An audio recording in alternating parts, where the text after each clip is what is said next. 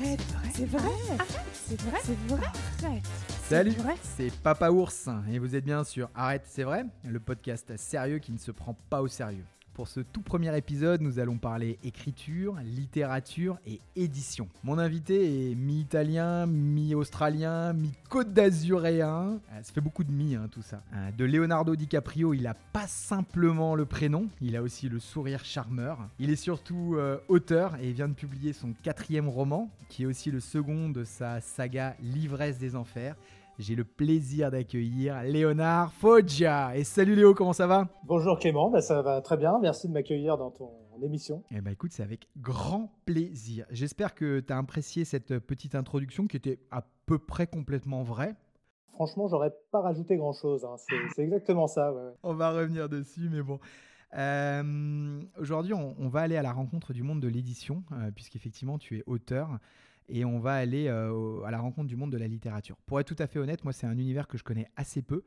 Oui, je suis lecteur, j'adore lire, mais euh, le dessous des cartes, je n'ai pas la moindre idée. Alors, si tu pouvais nous servir de guide aujourd'hui, j'avoue que ça serait, euh, ça serait assez génial. On est encore en période de confinement, donc du coup, on a été obligé de faire cette interview à distance et, je le regrette. Est-ce que tu pourrais nous décrire rapidement l'endroit où tu te trouves et nous dire pourquoi tu as choisi d'être ici pour cette interview? Alors là, je suis tout simplement chez moi, donc dans mon appartement. Donc il faut savoir que je vis euh, dans le sud de la France, euh, dans une ville qui s'appelle Cagnes-sur-Mer, qui est située entre euh, pas très loin de Nice. hein. Et euh, pourquoi j'ai choisi cet endroit? Pour le soleil, essentiellement, et puis évidemment la mer.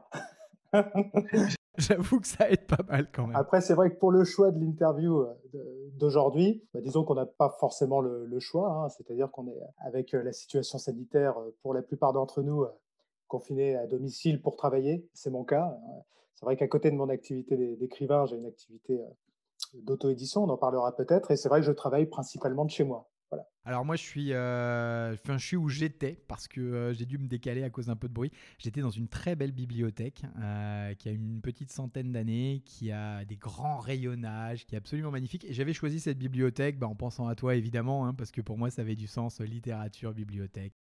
Bon, ce que je te propose, bah, c'est qu'on commence. Si t'es prêt, on y va. En introduction, j'ai dit que t'étais mi-italien, mi-australien, mi-côte d'azuréen. C'est pas forcément tout à fait vrai. Du coup, euh, est-ce que tu peux nous dire d'où est-ce que tu viens? Oui, alors e- effectivement, officiellement, déjà, je suis français, mais c'est vrai que mon, je suis à moitié italien parce que mon père est né en Italie. Euh, il est arrivé en France euh, quand il était tout jeune, sous l'impulsion de mon grand-père, parce que dans les années 50, hein, enfin, suite à la Seconde Guerre mondiale, l'Italie était dans une situation assez compliquée. Et donc, c'est vrai que toute euh, ma famille est venue donc euh, s'installer dans le nord-est de la France. Et euh, c'est pour ça que j'ai du sang italien donc, qui coule dans mes veines. Ma maman, elle, est née en France et donc française aussi. Donc, je suis 50% français, 50% italien. Et je pense que j'ai hérité de manière avec toute l'humilité qui s'impose de des, des- meilleures caractéristiques de ces deux nationalités, n'est-ce pas? Voilà, donc je, je suis ça. Après, comme tu le disais, euh, je suis euh, azuréen ou maralpin pour les gens qui habitent dans les Alpes-Maritimes. Je suis maralpin d'adoption depuis euh, presque une dizaine d'années. Et je suis euh, australien peut-être de cœur parce que c'est vrai que j'ai eu l'occasion euh, d'y vivre un an. On aura peut-être l'occasion d'en discuter là aussi. Clairement, ça fait partie des, points que j'ai envie de creuser avec toi parce que à travers, à travers tous tes romans, c'est vrai que l'Australie, c'est quelque chose qui revient régulièrement et du coup, on va être amené à en parler forcément. Tu nous as dit que tu étais dans le nord-est de la France. Je crois que tu as fait tes études, c'est ça? Oui, tout à fait. Alors moi, je suis né à Troyes, c'est une ville qui se trouve, on va dire, entre Paris et Nancy, hein, ou entre Paris et Strasbourg, pour ceux qui ne sont pas très bons en géographie. Euh, donc Troyes, c'est le temple de la mode, notamment. Je conseille à tout le monde d'aller y faire un tour. Euh, donc je suis né là-bas, et c'est vrai que dans le cadre de mes études, eh bien, je suis justement parti à Strasbourg, à Nancy, ensuite à Lyon, euh, où j'ai terminé mes études. Donc ça a été un, un parcours assez, euh, assez atypique. hein. Tu t'es pas mal baladé, tu étais déjà voyageur. Exactement, Et du coup, ouais. je, je crois avoir lu que tu avais fait des études en, en communication, hein, c'est ça? Ou ou publicité? Oui, c'est ça. Euh, alors à la base, j'avais un cursus plutôt euh, artistique. Euh, c'est vrai que notamment, j'avais fait, je ne sais plus comment s'appelle cette fac à Strasbourg, le Palais des Arts, je crois, à Strasbourg. Euh, donc ça ça n'a pas bien marché, je ne vais pas trop les déboucher. Donc c'est vrai que je me suis réorienté vers un cursus communication publicitaire, parce qu'il y avait ce côté un peu artistique, ce qui m'a amené à, à Nancy. Et donc ensuite, j'ai déroulé pendant cinq ans jusqu'à avoir un Master 2 euh, en communication des entreprises. euh, qui m'a permis euh, d'être un professionnel de la communication, du marketing et des nouvelles technologies, tout ce qui est digital, Internet. Ce qui a priori n'a rien à voir avec l'édition et c'est ça qui est génial. Et du coup, à la fin de tes études, si j'ai bien, euh, si j'ai bien suivi, à la fin de tes études, tu décides de partir, euh, tu décides de partir en Australie. Est-ce que ça s'impose euh, directement ta envie? Parce que je sais pas, en lisant, en lisant Australian Touch, j'ai cru comprendre que tu avais été un peu aidé à partir en Australie, que il y avait un ami grand et frêle, Julien, qui t'avait, qui t'avait motivé à partir. Est-ce que ça s'est vraiment passé comme ça? Est-ce que ça a été un déclic? Pourquoi tu es parti en Australie finalement? Alors effectivement, Australian Touch, on y reviendra. C'est vraiment un récit de vie inspirée vraiment de mon parcours, qui est romancé. Hein. Mais effectivement, ça s'est passé comme dans le bouquin. C'est-à-dire que j'ai terminé mes études à, Lyon. Bon, j'ai commencé à travailler. Euh, donc c'est vrai que quand on fait nos études, c'est pour euh, réussir à grimper dans l'échelle sociale. Et donc, euh, c'est vrai que j'avais trouvé un métier dans une agence de communication très sympathique avec des gens eux aussi très sympathiques. Et c'est vrai qu'assez vite, au bout d'un an et demi ou deux, je me suis dit, hop, hop, hop, tu as peut-être oublié quelque chose en route avant de te lancer à fond dans une carrière, tu as peut-être oublié de passer par la case je pars me former à l'étranger. On dit souvent que les voyages forment la jeunesse et c'est vrai. Et donc c'est vrai que sous l'impulsion d'un ami qui, s'appelle Julien dans le, dans le bouquin mais qui ne s'appelle pas Julien dans la vraie vie, euh, c'est vrai qu'on a décidé de, de, partir, de se lancer dans cette aventure, de partir en Australie. Euh, même si au, final il n'est pas venu avec moi, mais c'est vrai qu'il a créé cette impulsion qui moi m'a permis de franchir le pas parce que bah, à l'époque c'était euh, pour moi, c'était un premier grand voyage. Je n'avais même pas pris l'avion de ma vie. C'était, euh, c'était quelque chose d'incroyable. Oh punaise, c'est génial. de me dire, voilà, d'un seul coup, alors que j'étais déjà sorti de France hein, par la route, mais de me dire, je pars à l'autre bout du monde, c'était vraiment, euh, pour moi, pas quelque chose d'inné. Euh, donc, ça a été une vraie démarche. Ce qui m'a permis de me motiver à me dire, je pars en Australie, c'est de me dire, je vais pouvoir enfin réaliser le rêve que j'ai depuis longtemps, qui est d'écrire un livre. Donc, je vais partir là-bas un an mais de ce voyage, je voulais aussi concrétiser un projet qui me tenait à cœur, qui était d'écrire un premier bouquin. Alors justement, tu, dis que c'est un projet qui tenait à cœur. Ça, commence quand, cette, euh, cette passion ou cette envie d'écrire un livre? Ça, commence assez loin, je pense inconsciemment. Euh, quand, quand, je faisais ma... Je suivais un baccalauréat enfin, littéraire, ça existe encore, je pense, un bac L. Et déjà au lycée, j'avais une professeure euh, de français. À chaque fois qu'elle me rendait mes copies, elle était toujours un peu embêtée parce que c'est vrai que j'étais un des cancres de la, classe et euh, je me mettais toujours au fond et je rigolais avec mes camarades. Et euh, c'est vrai qu'elle me rendait souvent mes copies avec un Vous m'énervez, euh, Léonard, parce que vous avez vraiment un, style d'écriture et je suis sûr que vous terminerez écrivain. C'est elle qui m'a dit ça la première fois. Alors, moi, en tant que lycéen, ça me passait vraiment au-dessus de la tête. Mais avec le recul, je me dis qu'elle avait peut-être raison et cette idée a germé petit à petit. Et j'ai commencé à écrire vraiment bien plus tard. Hein. C'était à la fin de mes études, donc j'avais déjà 24-25 ans et j'avais commencé un premier bouquin. Alors, c'est intéressant d'en parler là parce qu'on y reviendra tout, à l'heure. Et donc, ce bouquin, j'avais écrit, je ne sais pas, une centaine de feuilles à quatre. Alors, quand on est étudiant, ça représente vraiment un, gros travail. Et j'étais néophyte en matière de, de nouvelles technologies. Et un jour, mon ordinateur tombe en panne. Je l'amène chez un informaticien et je lui dis il faut absolument récupérer euh, mon ordi parce qu'au-delà de toutes mes photos, évidemment, euh, que, je voulais conserver, il y avait cet écrit sur lequel je travaillais depuis un an. Et là, il me dit, bah, écoutez, euh, votre ordinateur est sérieusement endommagé. Et si on veut récupérer vos fichiers, je parle de ça, on était en 2005. Hein, en 2020, 2021, ça se passerait peut-être autrement. Mais en gros, il me dit, c'est 1500 euros. Et là, franchement, le, sol s'est dérobé sur mes pieds. J'ai vraiment cru. J'étais inspiré par les, abysses. Et euh, voilà, j'ai vu mon écrit s'envoler euh, en, même temps qu'il a reformaté mon ordinateur pour 50 euros. À choisir entre 1500 euros et 50 euros quand on est étudiant.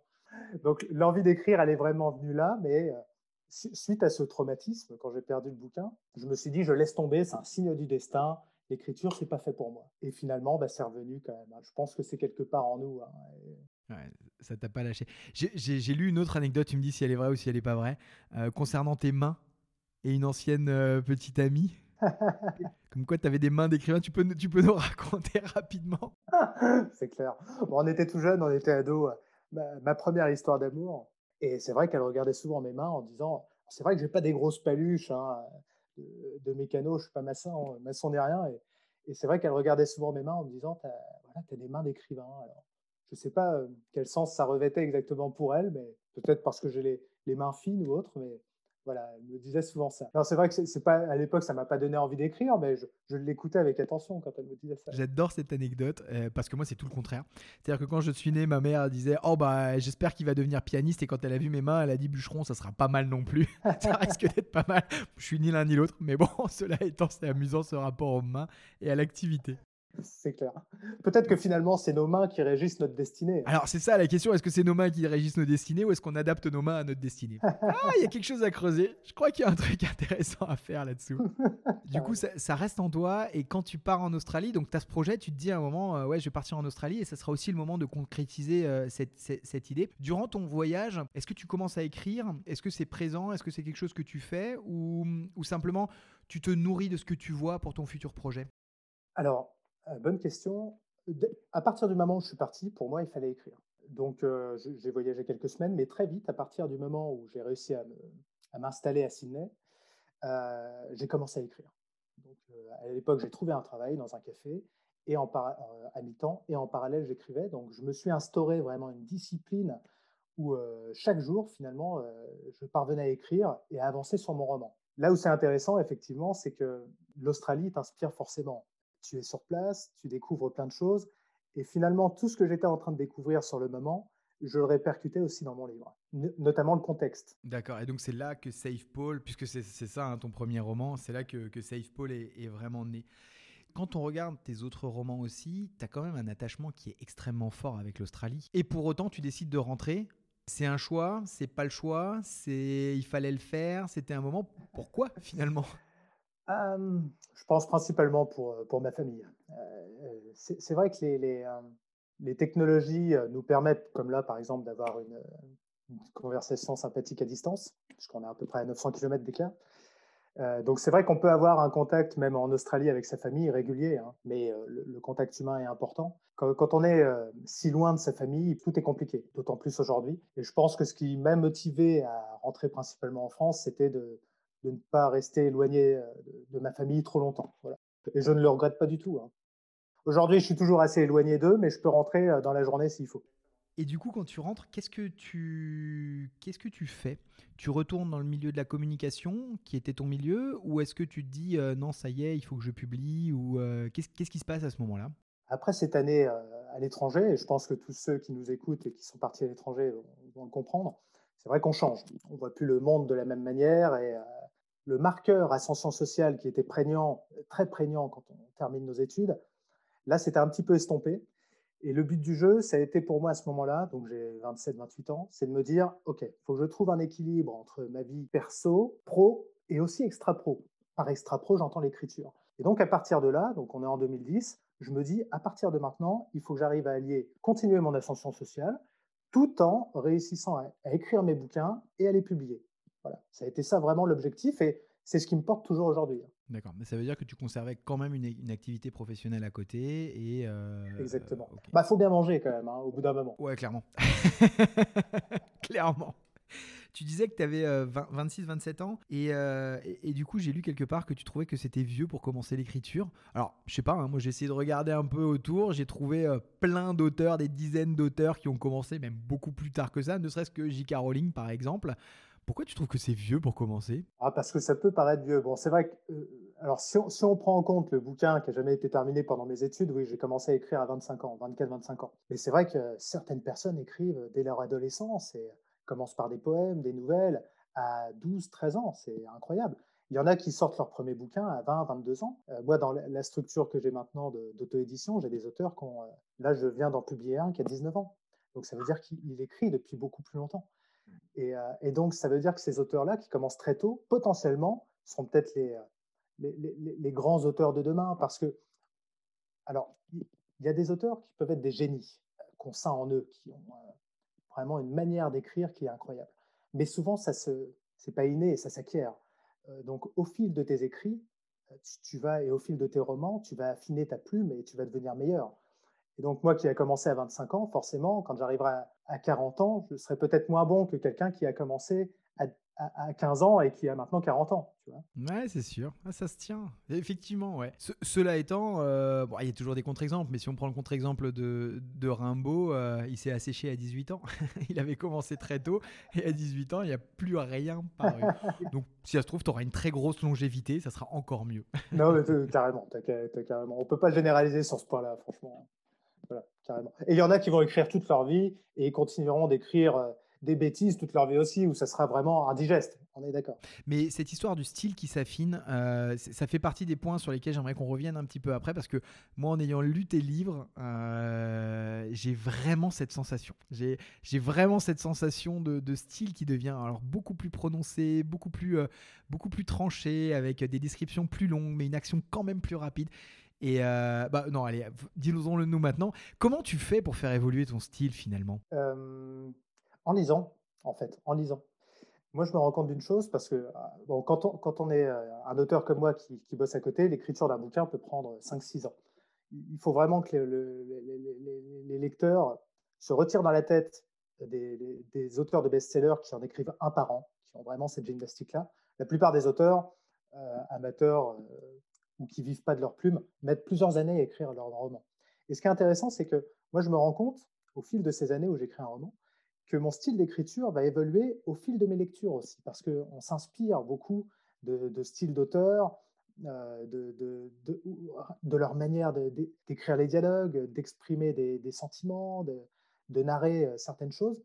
Et c'est vrai que ça, ça, peut évoluer, ce qui fait qu'on peut se retrouver avec un même bouquin qui, euh, au fur et à mesure, on sent des aspirations différentes. Après, ça va être tout le travail d'essayer de, réharmoniser tout ça par la suite, parce que l'écriture du bouquin, c'est pas on écrit d'un seul jet et on publie. Hein.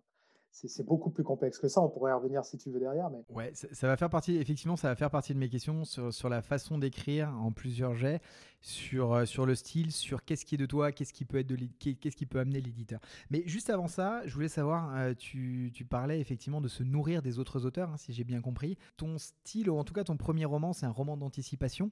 Qu'est-ce qui t'inspire? Qu'est-ce qui te nourrit euh, dans, cette, dans ce type de roman? Alors, c'est, euh, ça va faire certainement grincer des dents, mais moi, c'est le cinéma, et notamment le cinéma de science-fiction, qui m'a donné envie d'écrire des histoires de science-fiction. ça peut faire grincer des dents, mais ce qui est certain, c'est qu'il y a un auteur, effectivement, qui m'avait donné envie d'écrire. Quand j'étais étudiant, je lisais beaucoup Bernard Werber, que tout le monde connaît, comme ça, il n'y a pas besoin de le présenter. Et c'est en lisant je pense que j'ai lu tous ces bouquins quand j'étais étudiant. Et c'est en lisant ces écrits que je me suis dit, je veux faire passer mes messages à travers l'écriture. Pas Steven Spielberg, je n'ai pas suivi des études qui peuvent m'amener à réaliser des films. Par contre, euh, moi qui adore le cinéma de science-fiction, si je veux un jour pouvoir raconter des histoires, dystopiques notamment, je peux le faire par le biais de l'écriture. Et en lisant Bernard Werber, et parce que ces bouquins sont super agréables à lire, ses idées euh, sont super originales, c'est super inventif. Et je me suis dit, mince, je peux. Euh, il m'a en fait, il m'a simplement donné envie de devenir écrivain, ce type. Quand j'ai lu Les Thanatonautes pour la première fois, tu le connais, non Les Thanatonautes? Oui, carrément, j'adore. les voyageurs de la mort, Thanatonautes. C'est énorme. Et ben, ce bouquin-là, je me suis dit, OK, c'est, euh, je deviendrai écrivain. Parce que lui, il a, une puissance, il arrive à transmettre des messages tout en te divertissant. Et je me suis dit, mais c'est ça la clé, effectivement. C'est comme ça que je peux le faire moi aussi. Voilà. Et c'est ça qui m'a donné. Du, coup, je me suis dit, les films de science-fiction que j'adorais étant gamin, eh ben, je pouvais moi aussi raconter des histoires, essayer de décrypter notre société, essayer de passer des messages, et tout ça grâce à l'écriture, en essayant de le faire à une méthode, avec une manière. Je n'ai pas la prétention d'écrire comme euh, Bernard Werber, hein, qui a des années-lumière de, moi en termes de. J'en suis très loin. Euh, mais euh, je, pouvais essayer de m'en inspirer pour faire aussi bien. C'est à partir de là tout a commencé de lui. Ensuite, des, autres auteurs, il y en a, hein. Euh, notamment euh, Barjavel, que tu connais, mmh. qui avec son, son style. Alors lui, il faut quand même imaginer qu'il écrivait dans, au début, enfin, début, milieu du siècle, du XXe siècle, quoi. Et donc, il avait des idées et une vision du monde dans ses bouquins de science-fiction qui sont tout bonnement hallucinantes, quoi. Et lui, je, je m'en suis aussi beaucoup inspiré. Il m'a vraiment donné énormément d'idées, quoi. Euh, après, il peut avoir vraiment des auteurs aussi qui ont un, style littéraire complètement autre. Par exemple, moi, j'aimais aussi beaucoup lire les, bouquins de Beck BD. Son style très euh, acéré, euh, très trash comme ça, et je me disais, ça, ça serait bien aussi de, le faire rejaillir dans mes, dans mes bouquins. Donc, il y a beaucoup d'auteurs et finalement de styles très différents qui m'ont inspiré voilà, et qui ont donné naissance à cette à ton style à toi et qui est, plutôt agréable à lire. D'ailleurs, les commentaires sont, assez, euh, assez positifs. Je, me posais une question quand tu commences comme ça à écrire. Est-ce que tu en parles autour de toi? Est-ce que tu en parles à tes proches? Est-ce que tu en parles à ta famille? Ou est-ce que c'est euh, c'est quelque chose d'extrêmement personnel que tu réserves pour toi et euh, un, peu, comme un secret, tu vois? Alors, Safe Paul, quand je suis parti en Australie, c'était une opération top secrète. Je pense d'ailleurs que j'ai été financé par la CIA le KGB pour pour mettre en place cette histoire. non, mais c'est vrai que je suis parti et il y avait personne n'était dans les confidences. C'est-à-dire que durant tout mon voyage, j'ai gardé ça pour moi et même les personnes que j'ai rencontrées là-bas et que je côtoyais ne savaient pas que j'écrivais un roman. Et c'est seulement à mon retour en France où j'avais besoin de ce qu'on appelle des bêta-lecteurs, donc c'est-à-dire des personnes qui vont lire ce que tu as écrit pour te dire ce que tu as écrit, c'est naze, ou ce que tu as écrit, il y a du potentiel. Où là, j'ai commencé à en parler à des amis autour de moi et euh, qui l'ont lu et qui m'ont dit il y a du potentiel, mais ce qui m'a permis euh, par la suite de, revoir ma copie et de l'améliorer. Mais effectivement, au début, c'était secret. Maintenant, je ne peux plus me cacher. Hein. Si je pouvais encore me cacher, je le ferais, mais je ne peux plus. Non, maintenant, tu es connu, ça marche plus. Dommage. Du coup, euh, tu écris un livre. Mais est-ce que tu connais quelque chose au monde de l'édition? Parce que entre écrire un livre, alors d'ailleurs, ça s'appelle un livre, un manuscrit, je ne sais pas, entre écrire quelque chose comme ça et puis après être capable de le faire éditer, j'ai l'impression qu'il y a quand même un monde. Euh, j'ai l'impression que tout le monde n'arrive quand même pas à se faire éditer. Donc, du coup, est-ce que toi, tu connaissais quelque chose? Est-ce que c'était un monde connu pour toi ou pas du tout et tu avançais dans l'inconnu? Ah, J'y connaissais absolument rien. Euh, j'avançais totalement dans l'inconnu et je pense comme la, comme la majeure partie des auteurs. Euh, quand on écrit, alors effectivement, il s'agit d'un manuscrit, hein, quand on l'écrit chez nous sur un ordinateur, on l'écrit déjà pour soi, hein, pour, pour raconter son histoire. Et c'est vrai que l'édition, c'est un aboutissement. Mais rien ne nous prépare à, ce qu'est l'édition. Parce que c'est vrai que c'est euh, déjà trouver un éditeur, c'est hyper compliqué. Quoi. Bah, ça, allait être, ça allait être ma question suivante, justement. Comment tu as trouvé ta maison d'édition et comment ça s'est euh, passé au début? Euh, alors, pour trouver une maison d'édition, et ça servira peut-être à, à, de nombreux écrivains qui, en herbe qui nous écoutent, je l'ai envoyé, comme tout le monde, euh, aux principales maisons, d'édition françaises, qui sont, euh, sans les citer, mais Gallimard, Albert Michel et, toutes ces grandes maisons d'édition prestigieuses. Alors, leurs réponses a toutes été les mêmes. Hein. Ça a été donc un, papier. Bon, ils se donnent la peine quand même de nous envoyer un courrier, hein, et le courrier est toujours la même chose. Hein. Votre Merci pour votre intérêt. Votre écrit est très intéressant, mais on n'en veut pas, clairement. Ça ne rentre jamais dans la ligne éditoriale. Bon, on ne peut pas leur en vouloir hein, parce que ces maisons d'édition reçoivent des, centaines et des centaines d'écrits chaque jour. Donc c'est déjà bien qu'elles se donnent la peine de nous répondre. Hein, on va dire ça comme ça. Donc une fois que j'ai compris que je ne pourrais jamais me faire publier, ou du moins pas dans l'immédiat, par, par l'une de ces maisons d'édition, j'ai ciblé des maisons d'édition euh, spécialisées euh, dans le genre de mon bouquin. Donc Safe Paul, c'était euh, de la science-fiction. Donc je me suis spécialisé dans ces maisons d'édition-là et dans les maisons d'édition spécialisées dans la découverte de nouveaux auteurs. Et je pense que ça, c'est une stratégie qui paye plus. Euh, j'insiste là-dessus pour euh, les écrivains qui nous écoutent. Et là, effectivement, j'ai eu des retours déjà beaucoup plus détaillés de maisons d'édition qui avaient lu le bouquin, qui avaient dit ça, c'est intéressant, il faut revoir ci, ça, ça, et nous le renvoyer. Donc là, il y a eu déjà beaucoup plus de retours, et notamment euh, celui des éditions Chum, qui est devenu par la suite mon éditeur, avec qui on a entamé un travail à ce moment-là vraiment intéressant.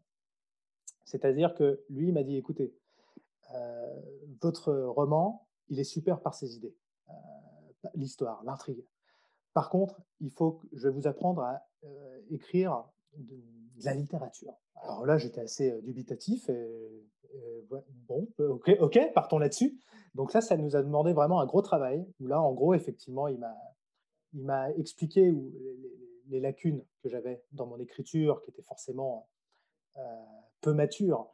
Et grâce à lui, j'ai réussi justement à transformer mon manuscrit en un véritable roman. Et je le remercie encore aujourd'hui. Toujours de très bons rapports avec mon éditeur. Et, donc, c'est lui aussi qui m'a fait découvrir le monde de l'édition et les difficultés, notamment, que pouvaient avoir des auteurs anonymes pour, se faire connaître. Et c'est grâce à lui que je dois ma connaissance actuelle du monde de l'édition. Alors, moi, il y, a un point que je trouve, euh, que je trouve très intéressant, et c'est bien que tu le dises, que c'est lui qui t'a aidé à, peut-être pas mûrir ton style, mais en tout cas à mieux appréhender les codes euh, de la littérature, ou en tout cas les attendus de la littérature. Il y a une anecdote que j'ai entendue, je ne sais pas si elle est vraie, j'aurais aimé la tenir pour vraie, mais j'en suis pas certain, et qui concerne euh, Proust. Euh, bon, à la recherche du temps perdu du côté de chez Swann, et puis on a ce, très beau, euh, cette très belle partie sur ces petits biscuits dodus qu'on appelait Madeleine. Et puis évidemment, ça va donner la Madeleine de Proust. Et ce qui est très amusant, c'est que l'anecdote dit que quand Proust l'aurait écrit, il parlait pas d'une Madeleine, mais d'une biscotte et que c'est son éditeur qui lui aurait dit euh, il faut il faut non personne personne ne va ne va penser à une biscotte une madeleine c'est tellement mieux et aujourd'hui bah c'est resté quand même comme une madeleine et la madeleine de Proust et du coup tu te demandes quelle est la part de l'éditeur et quelle est la part de l'auteur là-dedans. Mais c'est, chouette que tu aies répondu comme ça et que, tu nous aies expliqué bah, que ça peut quand même aider à faire évoluer, à comprendre des codes et, aussi à, plaire au lecteur et à, et à, faire que le lecteur s'en souvienne. Carrément. Bah, je pense sincèrement que quand on est auteur, il faut être prêt à ce que son manuscrit soit retouché. À moins d'être un Proust en puissance, et donc effectivement, là, il n'y a pas grand-chose à retoucher. Mais la plupart du temps, les éditeurs euh, et surtout celles qui accompagnent des nouveaux auteurs, vont justement euh, aiguiller l'auteur dans l'optimisation, pas si on peut dire optimisation, mais l'amélioration de son, de son écrit. Voilà. Euh, moi, il faut savoir, tu parlais justement de la Madeleine et de la biscotte de Proust. Il faut savoir que SafePol, à la base, ne s'appelait pas comme ça, et c'est mon éditeur qui a eu l'idée de l'appeler SafePol. Les SafePol, c'est le nom que j'avais donné à ces cités euh, surprotégées qu'on peut retrouver, qu'on retrouvera dans 30 ans. D'ailleurs, on abordera peut-être le point, mais ces cités, désormais, voient le jour un peu partout, elles poussent comme des champignons. Exactement. mais euh, mais c'est vrai que donc le nom SafePol, je l'avais donné à ces cités dans le bouquin, mais c'était pas du tout le titre, hein, je me souviens même plus comment il s'appelait. Mais c'est mon éditeur qui m'a dit non, mais le nom du bouquin, c'est lui, c'est carrément mieux. Je lui ai dit allez, banco, partons là-dessus. quoi. D'ailleurs, c'est SafePol, ça fait un peu penser. Euh, alors, je sais pas s'il y a une inspiration ou pas, mais euh, Ruffin et Globalia, je crois qu'il y avait aussi quelque chose qui, ressemblait un petit peu dans l'état d'esprit. Enfin, en tout cas, moi, ça m'a fait penser à ça. Bon, carrément. J'adore Globalia. Alors, quand j'ai écrit SafePol, je n'avais pas encore lu Globalia, mais c'est vrai que dans Globalia, on retrouve aussi cette histoire de, ville cocon, hein, sous cloche, quelque part. Euh, mais il est super, il est excellent à lire pour tout le monde. Il est toujours très d'actualité. Oui, j'ai l'impression. Alors c'est ça que je trouve génial dans le roman d'anticipation. On y reviendra, mais c'est ce fait que tu l'as écrit à un moment et puis malgré tout ça reste d'actualité puis ça nous accompagne dans notre futur et on se dit mince mais il avait quand même raison finalement. Il avait quand même vu un certain nombre de choses. Du coup on, reviendra sur le comment tu comment as vu ces choses là mais ça, on reviendra un peu après. Du coup moi ce que je voulais savoir après c'est tu as un manuscrit tu en as fait un roman mais cela étant pour la partie euh, publication J'imagine que tu pas de couverture, j'imagine qu'il euh, faut faire une mise en page, j'imagine qu'il faut faire une relecture. Tout ça, c'est ton éditeur qui le fait, c'est en accord avec toi, ça, se passe comment? Enfin, euh, comment ça fonctionne ce moment-là? Tout à fait. Quand on trouve un éditeur traditionnel, c'est ce qu'on appelle un éditeur à compte d'éditeur, euh, c'est lui qui s'occupe de tout. Donc, il va corriger les fautes d'orthographe, euh, mettre en page le texte, créer les couvertures. Alors, cette couverture, effectivement, on peut en discuter hein, avec lui. Hein. Bon, pour SafePol, typiquement, la première version de la couverture qu'il m'avait montrée, je l'avais adorée. Alors, cette couverture n'existe plus parce qu'aujourd'hui, le bouquin a été réédité, mais c'est vrai qu'elle était super. Il y avait la, planète Terre en flammes, en fait, sur le fond d'espace, et je la trouvais super parce qu'elle décrivait tout à fait ce qu'il y a dans le, dans le bouquin. Mais c'est vrai que toutes ces tâches dont tu parlais sont accomplies par l'éditeur. D'accord, et en partenariat avec toi. Tout à fait. L'auteur a son mot à dire. Je ne sais pas si c'est pareil dans toutes les maisons d'édition. Mais avec les petits éditeurs, ça se passe comme ça. Du coup, euh, ça y est, le roman est prêt, il y a la couverture, on a, on a tout ce qui va bien, un ISBN, on a, d'ailleurs on reviendra là-dessus, on a tout ce qui va bien, et puis ça y est, il y a le premier roman qui arrive. Comment, ça, comment tu le vis? Je veux dire, tu l'as en main, qu'est-ce qui se passe euh?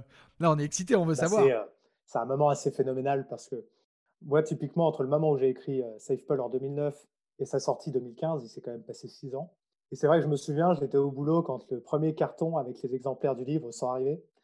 Je me souviens que le carton est arrivé à l'accueil, au bureau. Je me suis dit non, je ne veux pas l'ouvrir ici. Donc j'ai attendu, euh, je suis allé dans ma voiture avec le carton. j'ai ouvert le carton et là, je crois que j'ai pleuré. Parce que c'est vrai que c'était euh, euh, l'aboutissement, ça, ça, voulait dire beaucoup. alors après, donc ça, c'est le moment vraiment super. Après vient le, moment des premiers retours des lecteurs. Ça, c'est super angoissant. Comment tu prends, euh, comment tu prends les, critiques? Parce que déjà prendre des critiques positivement, c'est pas toujours facile non plus. Parce que, euh, moi, c'est pas quelque chose que je sais faire facilement, tu vois. Mais du coup, comment tu fais pour prendre les critiques euh, négatives? J'ai l'habitude, j'anime de temps en temps euh, des, formations sur la prise de parole en public et j'explique aux gens, aux, participants, je leur explique qu'il faut savoir se détacher et qu'il faut savoir se détacher du, rôle qu'ils incarnent et de la position qu'ils incarnent et que quand ils ont une critique, c'est pas eux qui sont visés, qui sont visés mais c'est le rôle qu'ils incarnent. Donc quelqu'un, un vendeur ou ou un, ou un serveur, ou c'est pas lui qui est visé, mais c'est bien sa fonction. Cela étant, quand tu es auteur, tu as mis une partie de toi. Pour parler vulgairement, tu les as posés sur la table. Donc c'est toi qui es jugé, c'est pas c'est pas juste ta fonction. Donc du coup, comment euh, comment tu fais, comment tu réagis quoi? Oui, je comprends ta, ta, ta, question. Comment on fait pour ne pas prendre ça pour, pour soi, pour une attaque personnelle? C'est vrai que c'est pas évident. C'est une vraie question.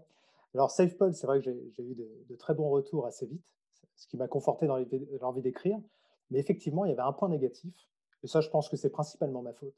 C'est-à-dire, j'avais pressé mon éditeur comme un citron pour sortir le bouquin à une certaine date. Euh, je voulais aller assez vite, je ne sais plus pour quelle raison. Bon, bref. Euh, et, donc, on a été tellement vite qu'il est resté pas mal de coquilles dans la première version du livre. Quand je dis pas mal, c'est qu'il y en avait quand même une bonne vingtaine. Alors, tous les bouquins comportent des coquilles. Dans le dernier prix Goncourt que j'ai vu, euh, que j'ai lu, alors c'est peut-être pas le dernier qui vient de sortir, mais celui d'avant, il y avait deux fautes quand même, deux coquilles. Donc ça arrive même au meilleur. Hein. C'est normal, sur des bouquins de 500 pages, il peut, il peut rester une coquille, on l'accepte. Mais là, il a resté une vingtaine. Et c'est vrai que là, quand tu as des gens qui arrivent en te disant Ah, ton bouquin, la première chose qu'ils disent Ah, mais ton bouquin, il est trop fait de fautes. Là, franchement, ça, ça, fait mal. Là, ça fait mal parce que tu te dis six ans de travail, les, les personnes viennent te, te, faire légitimement te faire la leçon en disant mais c'est quand même pas si compliqué de corriger toutes les fautes. Bon, ces, personnes n'ont jamais euh, écrit de bouquin, elles n'en ont jamais corrigé, on est bien d'accord. Et, c'est pour ton bien qu'elles te le disent aussi, parce qu'elles veulent que tu les corriges, ces fautes. C'est vrai que ça fait mal. Ça fait mal, ça fait mal, mais en même temps, ça sert aussi à rebondir. Et là, directement, moi, j'ai dit à mon éditeur, bon, je sais, c'est de ma faute, on l'a sorti trop vite, il a été corrigé trop vite, mais il faut qu'on revienne dessus. Donc, assez vite, deux, trois mois après, on a ressorti une réédition du livre où là, il ne peut rester qu'une ou deux coquilles, était tout à fait acceptable. Donc on, a, on s'est adapté dans l'urgence, mais c'est vrai que ces, premiers retours, du coup, m'ont secoué. Je me suis dit plus jamais ça. Ouais, et puis depuis, quand on regarde un peu les commentaires, pour avoir lu un peu à droite, à gauche, ils sont quand même plus que dithyrambiques. Donc euh, on voit qu'on est, on est passé à autre chose. Du coup, tu parlais tout à l'heure et tu nous disais que tu es revenu d'Australie notamment, euh, notamment pour être proche de ta famille, ou en tout cas pas trop loin, et, Comment est-ce que ta famille euh, réagit à ça? Comment ta famille, tes proches réagissent à ce premier livre? Qu'est-ce qu'ils disent? Qu'est-ce qu'ils vivent? Ah, C'est marrant. C'est vrai que j'ai pu. Euh, je me souviens plus quand je leur ai annoncé, le, jour où je leur ai annoncé, je, sais, je, me souviens plus de ce jour-là. Mais ce qui est sûr, c'est que chez eux, il y avait une très grande, fierté. Ils étaient certainement plus euh, fiers de, moi que je ne le suis de moi-même. Pour moi, ça allait finalement dans une suite logique d'événements ma destinée. Si on prend, je ne sais pas si tu fais partie de ceux qui croient au hasard ou au destin, mais si on croit à la destinée, voilà, pour moi c'était le destin. Donc ça allait dans l'ordre logique des choses, mais euh, c'est vrai qu'ils étaient euh, très fiers euh, et j'avais été assez ému de leur réaction, qui, était, chouette. De mon premier, mon premier bouquin, j'avais dédicacé à, mon père et à ma mère. voilà, il y avait beaucoup d'ailleurs de, dans ce premier bouquin. On, dit souvent que les premiers bouquins, notamment les deux premiers, viennent vraiment de nous. Et l'auteur se détache jamais réellement de lui. Et dans Safe Paul, il y a beaucoup de choses qui, font référence à, mes proches, notamment des dates, des, prénoms, des choses comme ça. bon, c'était non, c'était c'était chouette, c'était chouette. C'était bien aussi pour moi d'expliquer quelle était ma démarche de vie à partir de ce moment-là. Ça devenait ça devenait un gros secret à tenir. Bon, je les avais prévenus quand même quelques mois avant la sortie, et parce que ça te prend beaucoup de temps, ça te prend beaucoup de temps. Et bon, donc c'était chouette, ouais, c'était chouette Et du coup, est-ce qu'à ce, moment-là, tu te sens, euh, est-ce que tu te sens écrivain? Tu dis ça y est, je suis écrivain, je suis auteur, je suis romancier? Ou est-ce que tu te dis non, non, ça y est, c'est le début des emmerdes? Euh, Enfin, à ce moment-là, tu as l'impression d'avoir passé un stade? Ou tu penses que c'est juste le début de quelque chose? Enfin, Comment tu le vis? Euh, Je pense que c'est le début de quelque chose. Des écrivains en herbe en France, je pense que tu vas parler à une personne sur, sur cinq personnes, tu en as un ou deux qui va te dire Ah, j'adore écrire aller, alors ça c'est super, euh, beaucoup de personnes commencent à écrire. Le plus dur c'est d'aller au bout des démarches, donc terminer son bouquin, et de le publier, c'est encore un level au-dessus. Et c'est vrai que finalement c'était autant un accomplissement quand Save Paul est parti et, a été euh, publié qu'un début. Parce que j'aurais pu me dire, c'est un accomplissement, j'arrête là. Mais finalement, c'est le début d'une autre histoire. Alors, pour répondre à ta question, est-ce qu'on se sent euh, auteur ou écrivain? Ça, ça va être propre à chacun. Ça dépend de la définition qu'on y met. Mais à partir du moment où tu publies, où tu écris, tu es écrivain, même si tu n'as pas publié. Mais c'est vrai que moi, je ne me considérais pas trop écrivain avant ça. Et à partir de la sortie de SafePol, je me suis dit, bon, effectivement, il y a une part de moi qui est écrivain. Même si dans ma tête, je me dis toujours qu'un vrai écrivain, un vrai auteur, c'est celui qui vit de sa plume. Mais bon, là, ça, ça a matière à débat.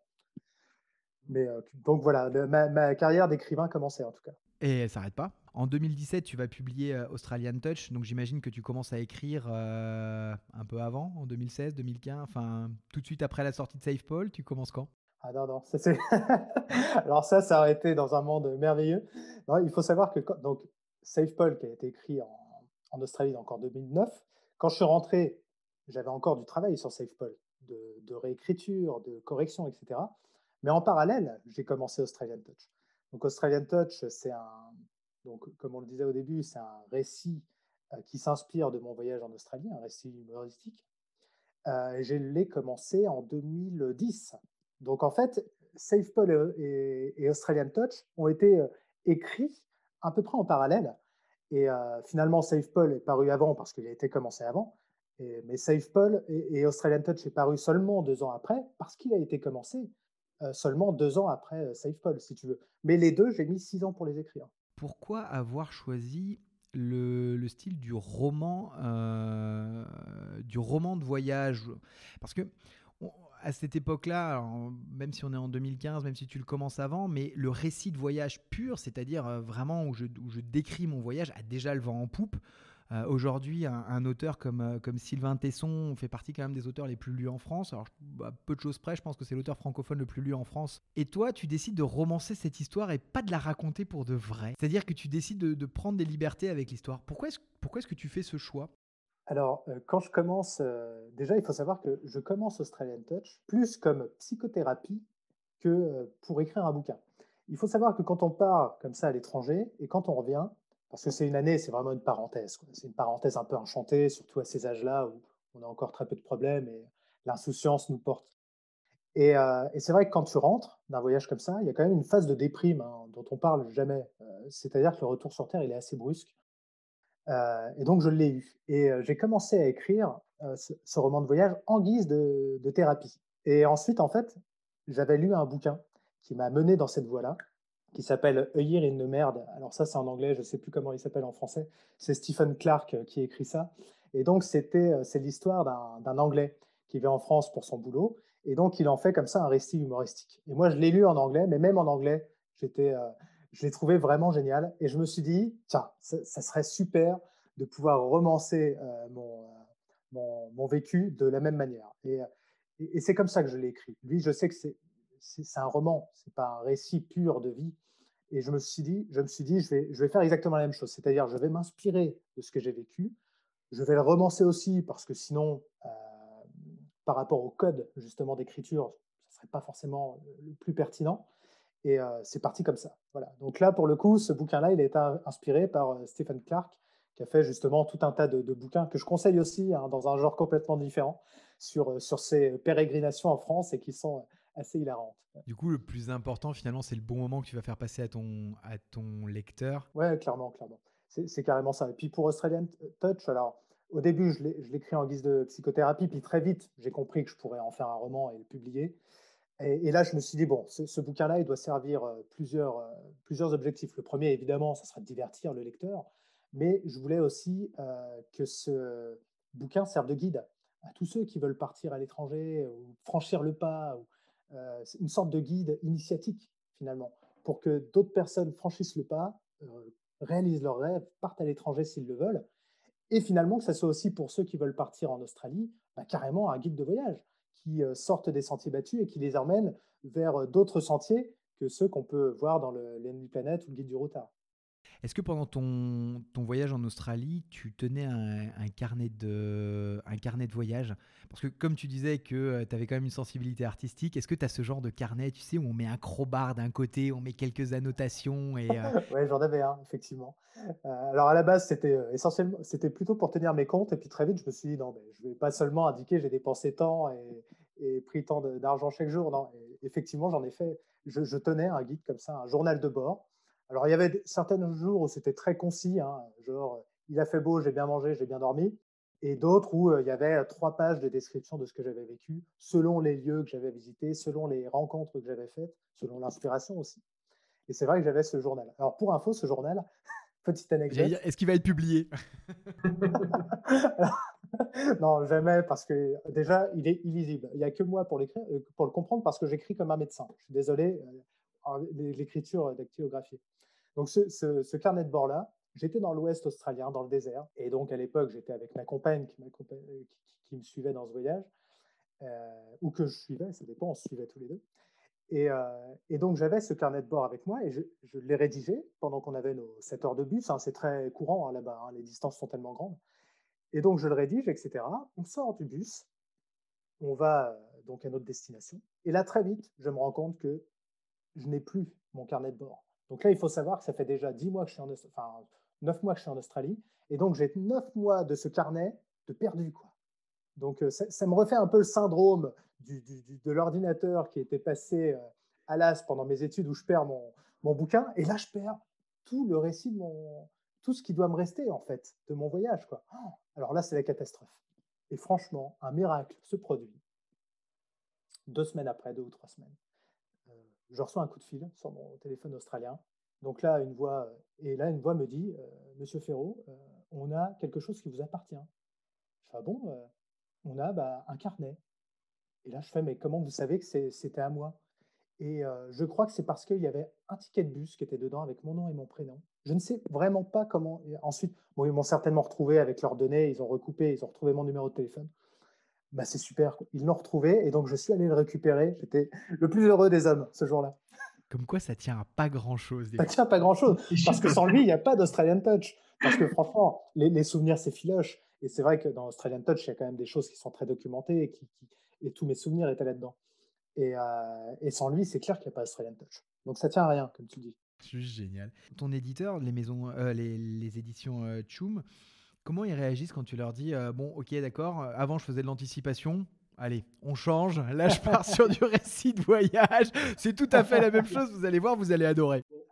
Écoute, je pense que le plus inquiet, le plus inquiet dans cette histoire, c'était moi, c'était pas lui. Euh, parce que la première question que je lui ai posée, c'était euh, écoute, Gilles, parce que s'appelle Gilles, Gilles Brancati, qui est lui aussi auteur et ses, écrits sont super. Euh, je lui ai fait, mais tu penses pas qu'au niveau de la cohérence, voilà, un, bouquin dystopique d'anticipation, puis un récit de voyage, mais il me fait non, c'est toi, c'est toi, tu as le droit de publier ce que tu veux, et justement, t'enfermer dans un style, c'est finalement peut-être ça le plus ennuyeux on en reviendra après, c'est un autre débat. C'est aujourd'hui des auteurs de best-sellers qui sont cantonnés dans leur propre style. Est-ce qu'ils, d'accord, ils génèrent des, milliers d'euros, des centaines de milliers d'euros de chiffre d'affaires par an, mais est-ce qu'ils sont pour autant heureux de se cantonner au même euh, genre? Je suis pas certain, et c'est pour ça qu'il y en a qui ensuite écrivent sous d'autres pseudonymes. J.K. Rowling pour le coup et Stephen King euh, qui ont fait tous les deux l'expérience, effectivement, ouais. Carrément, c'est parce qu'ils veulent sortir de ça.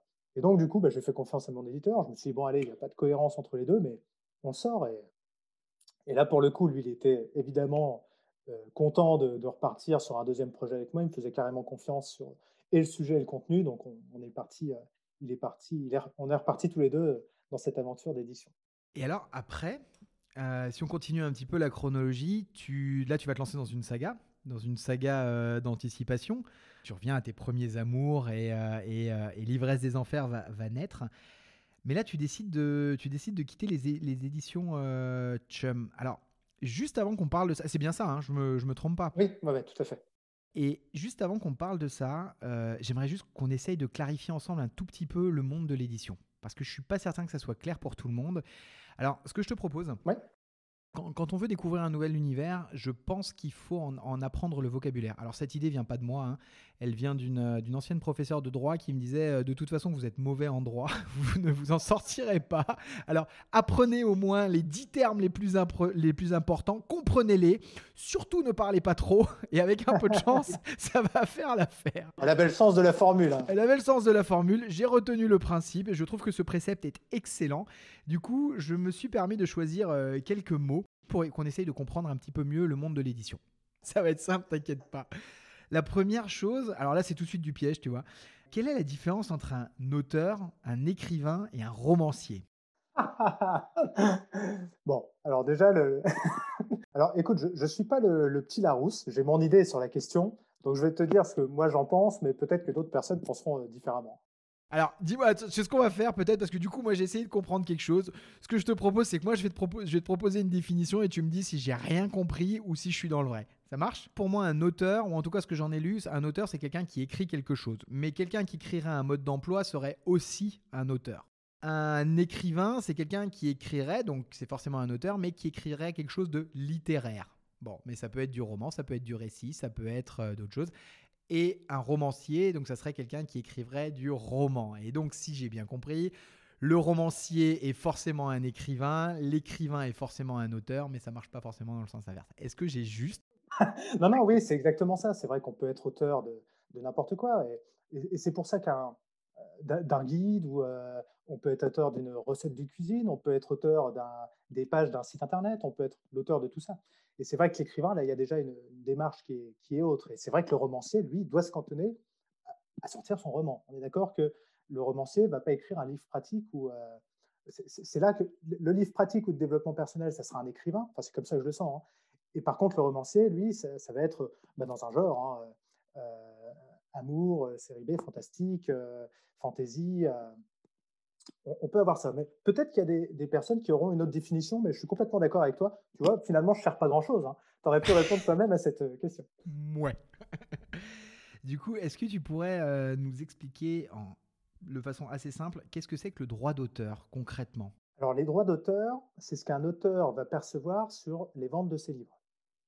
Donc, il faut savoir qu'un auteur, beaucoup d'auteurs ne le font pas pour gagner leur vie. Mais euh, il faut savoir que quand on vend des livres, une partie, une part revient à l'auteur. Donc cette part va être déterminée dans le contrat qui lie l'auteur à l'éditeur. Donc il faut savoir qu'en général, chez les plus gros auteurs, euh, chez les plus gros éditeurs, pardon, on parlait tout à l'heure d'Albin Michel, Gallimard, euh, chez ces éditeurs-là, en général, l'auteur va toucher entre 5 et 6% de dividendes sur les ventes. Il faut savoir que ce chiffre grimpe mécaniquement chez les plus petits éditeurs parce qu'ils ne peuvent pas garantir le même volume de vente. Donc là, du coup, on est plus chez les petits éditeurs entre 8 euh, et 12% euh, de dividendes. Mais c'est ça, les droits d'auteur, c'est ce que va toucher un éditeur, un auteur pardon, sur les ventes de son livre. Et ces droits d'auteur lui seront reversés par son éditeur. Donc ça peut être tous les trimestres ou tous les semestres, ça dépend de ce qui est indiqué sur le contrat. Du coup, qu'est-ce que c'est que l'ISBN Alors, l'ISBN, c'est un numéro, c'est une norme internationale en fait, c'est un numéro euh, qui va permettre d'identifier un livre. C'est son code barre, si tu veux. Donc, chaque livre doit posséder un ISBN, mais aussi chaque version du livre. C'est-à-dire que si tu as une version papier, cette version doit posséder un numéro ISBN. Si tu as une version numérique, elle doit également posséder un numéro ISBN. Pareil pour la version audio. Voilà, donc ça c'est important. Alors, L'ISBN, il est obligatoire à partir du moment où tu commercialises ton livre à destination d'un public autre que ton entourage. C'est-à-dire qu'un écrivain peut écrire, euh, ou un romancier peut écrire son roman d'aventure seulement pour lui et pour l'offrir à ses proches. Dans ce cas-là, il n'a pas besoin du numéro ISBN. Par contre, à partir du moment où tu vas publier ton livre avec un éditeur ou même si tu vas l'auto-éditer, pour le commercialiser au plus grand nombre, là, tu dois avoir impérativement un numéro ISBN. Qu'est-ce que c'est que le dépôt légal à la BNF BNF, je suppose, Bibliothèque nationale de France? Oui, tout à fait. Alors l'ISBN, oui, je n'avais pas dit, c'est l'International Serial euh, Number, ISBN, il manque un truc, bon, c'est ça. Et le dépôt légal, effectivement, c'est à la BNF, Bibliothèque nationale de France. Là, ça concerne la version papier d'un livre. Quand on publie un livre papier, il faut impérativement le déposer à la Bibliothèque nationale de France qui permet comme ça, elle peut l'archiver. Ça concerne uniquement le livre papier. Là, c'est pareil, c'est l'éditeur qui prend ça en charge. Il a un formulaire à remplir sur un site internet et ensuite il doit envoyer un exemplaire du livre. Pour les personnes qui s'auto-éditent, alors si vous l'auto-éditez autour de vous dans votre entourage, c'est pareil, il n'y a pas besoin. Mais si vous l'auto-éditez et le commercialisez sur Amazon et compagnie, là, il faudra impérativement aussi envoyer un, exemplaire. Je, je pense que beaucoup ne le font pas à tort. Si vous commencez à vendre beaucoup d'exemplaires de votre livre, la BNF peut venir toquer à votre porte. La, différence entre un distributeur et un diffuseur? Alors ça, c'est une, différence importante. Euh, alors quand on, quand on est édité par un maison d'édition traditionnelle, cette maison d'édition en général assure et la distribution et la diffusion, ce qui n'est pas le cas en auto-édition. On y reviendra certainement tout à l'heure. Donc la distribution, c'est la capacité d'un éditeur à rendre votre livre accessible dans toutes les librairies, physiques et en ligne. C'est-à-dire que potentiellement, votre livre pourra être commandé aussi bien dans la librairie de quartier que sur une plateforme de vente en ligne. La diffusion est différente, donc c'est-à-dire c'est une disposition de, moyens. Donc c'est assurer la, présence d'un livre en librairie, assurer derrière l'impression et l'expédition, évidemment. La diffusion, c'est vraiment autre chose. La diffusion, c'est avoir la force commerciale, avoir une force de vente commerciale qui va aller voir les libraires et leur dire écoute, mon dernier livre, c'est de la bombe, tu dois absolument le mettre en rayon. Et c'est ce qui permet à un livre de se retrouver en rayon.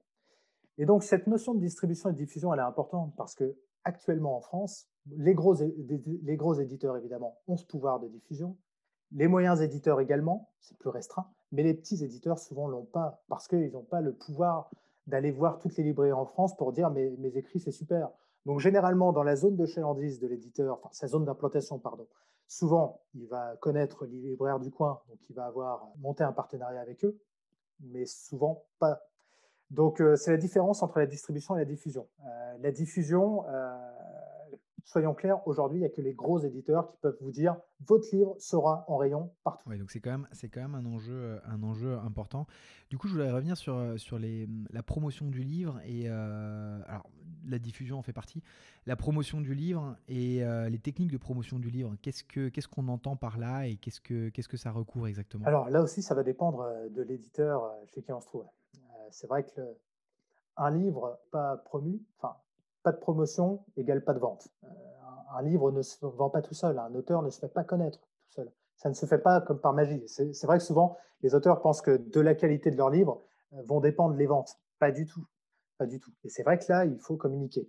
Donc les gros éditeurs, c'est simple. Tu as des affichages dans le métro, sur les magazines, tu as des relations presse énormes qui font que ton magazine il va apparaître dans les émissions de télévision, dans la presse. Donc il y a une couverture exceptionnelle parce qu'ils ont des budgets exceptionnel. La vérité est tout autre pour la majeure partie des auteurs, c'est-à-dire qu'ils seront chez les petits éditeurs, qui ont moins de moyens. Donc là, souvent, la promotion d'un livre se cantonnera à des salons littéraires, ce qui est déjà super, à des séances de dédicaces. Là aussi, c'est super, parce que ça nous permet d'aller de nous retrouver devant un public. Ensuite, pour ceux qui ont un peu plus de moyens et qui, sont un peu plus, euh, qui ont un peu plus de sensibilité avec le digital, les éditeurs vont pouvoir euh, faire connaître leurs auteurs à travers des campagnes de publicité, sur les réseaux sociaux notamment. Euh, ça va vraiment passer par, par ces, par ces choses-là. Mais c'est vrai que le traitement en termes de promotion de livres n'est pas du tout le même d'un éditeur à un autre, soyons clairs. Pourtant, il est essentiel. Oui, clairement, clairement. Du coup, euh, tu nous as parlé d'éditeur de, et d'auto-édition. Euh, c'est quoi la différence? Bon, alors, il faut savoir qu'actuellement en France, un auteur sur 5000 trouve un éditeur traditionnel. Donc, un Albin Michel, Gallimard et compagnie, et même les petits éditeurs. Un sur 5000. C'est hyper peu. C'est peu. c'est hallucinant. C'est hallucinant. On, peut, on estime aujourd'hui qu'il y a 2,5 millions et demi de manuscrits, donc de livres potentiels qui dorment dans des, euh, dans des tiroirs. Donc c'est 2,5 millions et demi d'auteurs qui ont un livre dans leur tiroir et qui, ces auteurs aimeraient le publier. Donc sachant qu'il n'y a qu'un auteur sur 5000 qui est pris, je te laisse imaginer le ratio. Donc il y, a, très peu d'élus finalement chaque année. Donc du coup, les auteurs de plus en plus ont recours à l'auto-édition. Donc l'auto-édition, c'est bah, plutôt que de confier ton livre à un éditeur pour qu'il le publie, bah, c'est tu fais tout toi-même. Donc c'est-à-dire que tu vas toi-même assurer ta direction d'ouvrage, donc les corrections, la mise en page, la création des couvertures. Tu vas assurer toi-même la publication du livre, c'est-à-dire la distribution et la diffusion, c'est les points qu'on abordait justement avant, et tu vas assurer toi-même ta promotion. Donc là, en gros, il faut être un homme orchestre et il faut toucher à tout. Quoi. Il y en a qui arrivent, hein. il y en a qui arrivent. C'est dur, c'est dur, c'est très chronophage, ça prend beaucoup de temps et ça peut coûter aussi euh, assez cher. C'est top parce que ça fait, ça fait vraiment la transition. Euh, pour reprendre la chronologie où on en était, toi, tu étais chez un éditeur, tu décides de publier ta saga en auto-édition, c'est ça? Mais alors pourquoi? Mais pourquoi? Alors il faut savoir déjà que ma, saga, euh, c'est pareil, elle est pas, même si le, premier chapitre de L'ivresse des enfers est paru donc fin 2019, euh, mais il faut savoir qu'elle a été commencée, pareil, j'ai commencé à l'écrire en 2012. C'est un travail de longue haleine. Par contre, c'est vrai que moi, d'un point de vue professionnel, au bout d'un moment, donc, on en a parlé tout à l'heure, j'étais dans le marketing, la communication. Donc à côté, j'avais mon travail d'écrivain. Et je me suis dit comment finalement je pourrais euh, allier toutes ces activités et n'en faire qu'une plutôt que d'avoir cette vie, on va dire, où je me sentais toujours découpé en deux, le cul entre deux chaises, hein, m'excuseras l'expression. Et du coup, c'est vrai que j'ai beaucoup échangé avec mon, éditeur et c'est lui qui m'a fait prendre conscience du fait qu'il y avait très peu d'auteurs qui étaient publiés et qu'il y avait une grosse demande en matière d'auto-édition notamment. Et je me suis dit, mais oui, c'est peut-être ça la clé. Euh, je vais mettre à profit mes compétences en marketing et en communication pour créer ma propre structure en auto-édition. Et euh, ce que je voulais, c'était accompagner des auteurs dans l'auto-édition, parce que finalement, c'est très dur. Va aujourd'hui sur Amazon, allume le site. C'est vrai qu'il y a Amazon KDP qui existe, qui est entièrement gratuit, c'est super, hein, mais il faut être ingénieur informatique pour l'utiliser. Leur interface, elle est super pas friendly, quoi. comme on dit dans le jargon, c'est-à-dire qu'elle est assez difficile d'accès. Je ne vois pas, euh, par exemple, mes parents utiliser cette interface pour auto-éditer leurs livres, c'est bien trop compliqué.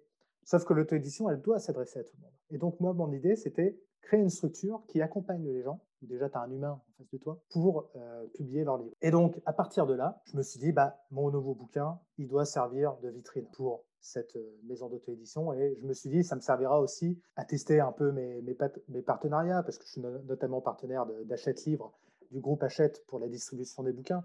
Et je me suis dit, bah, je vais pouvoir en fait tester tous mes partenaires, les graphistes, ceux qui mettent en page, ceux qui, corrigent, etc., ceux qui distribuent les livres, et pour mes propres bouquins. Comme ça, je pouvais essuyer mes plâtres avec mes, bouquins plutôt qu'avec quelqu'un qui m'aurait confié son livre. Et finalement, tout s'est bien passé dès le premier bouquin, parce que donc, euh, L'ivresse des enfers a été le premier livre publié par YouStory, donc le premier bouquin dans le catalogue de YouStory. Donc YouStory, c'est le nom de la plateforme d'auto-édition que j'ai montée. Et donc c'était super. Là aussi, ça a été un, nouveau départ. Ah bah oui, j'imagine, ouais. Mais alors du coup, là concrètement, avec YouStory, c'est-à-dire que moi je suis auteur, comment ça fonctionne? J'ai monté euh, en partenariat avec des personnes qui m'ont aidé euh, bénévolement. J'ai monté donc un site internet, les gens, et les gens généralement me trouvent via ce site internet, donc en faisant une recherche sur Google. Certains me trouvent aussi sur Instagram.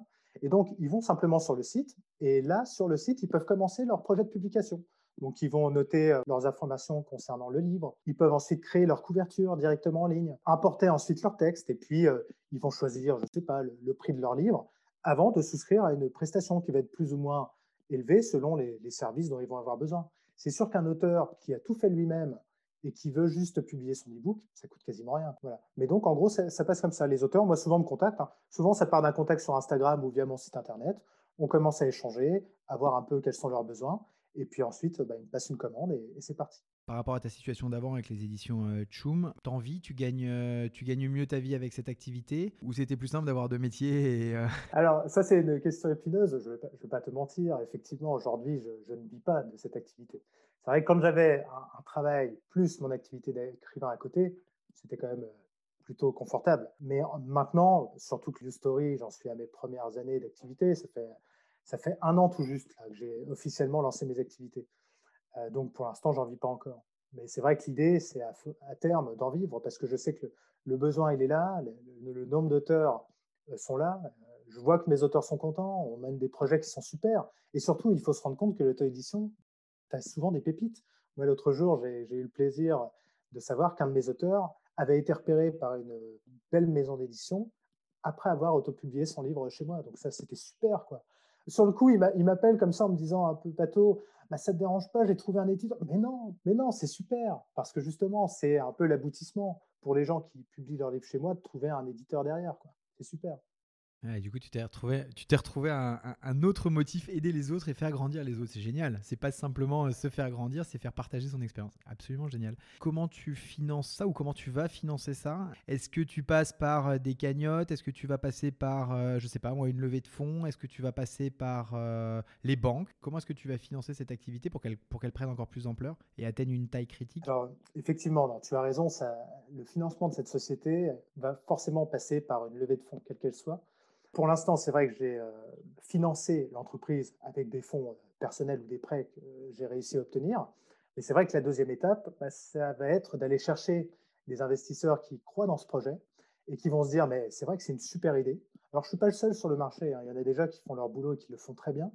Et ces, entités, justement, ont trouvé des apports financiers pour pouvoir survivre. Parce que c'est vrai que c'est une, une start-up, hein, YouStory.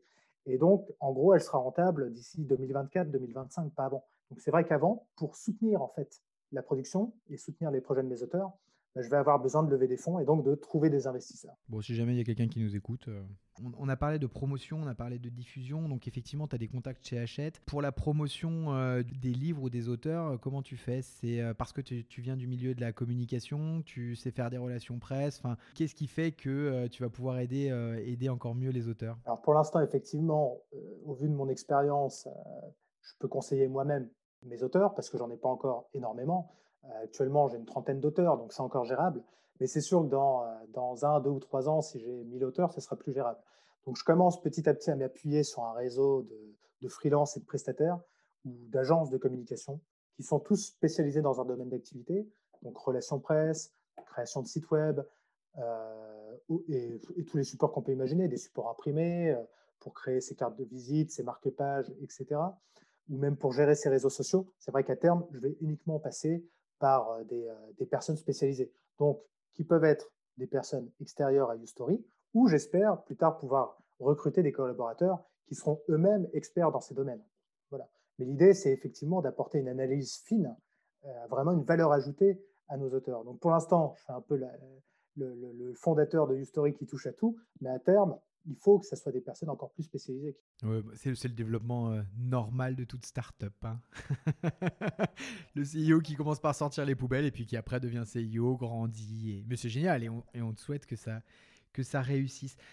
Pour en revenir un peu à, l'écriture euh, en elle-même, j'ai vu qu'en enfin, en 2020, tu as réédité euh, SafePaul, du coup, et cette fois-ci, tu le réédites, tu le réédites toi-même. Hein. c'est là où on disait que la couverture avait changé, notamment.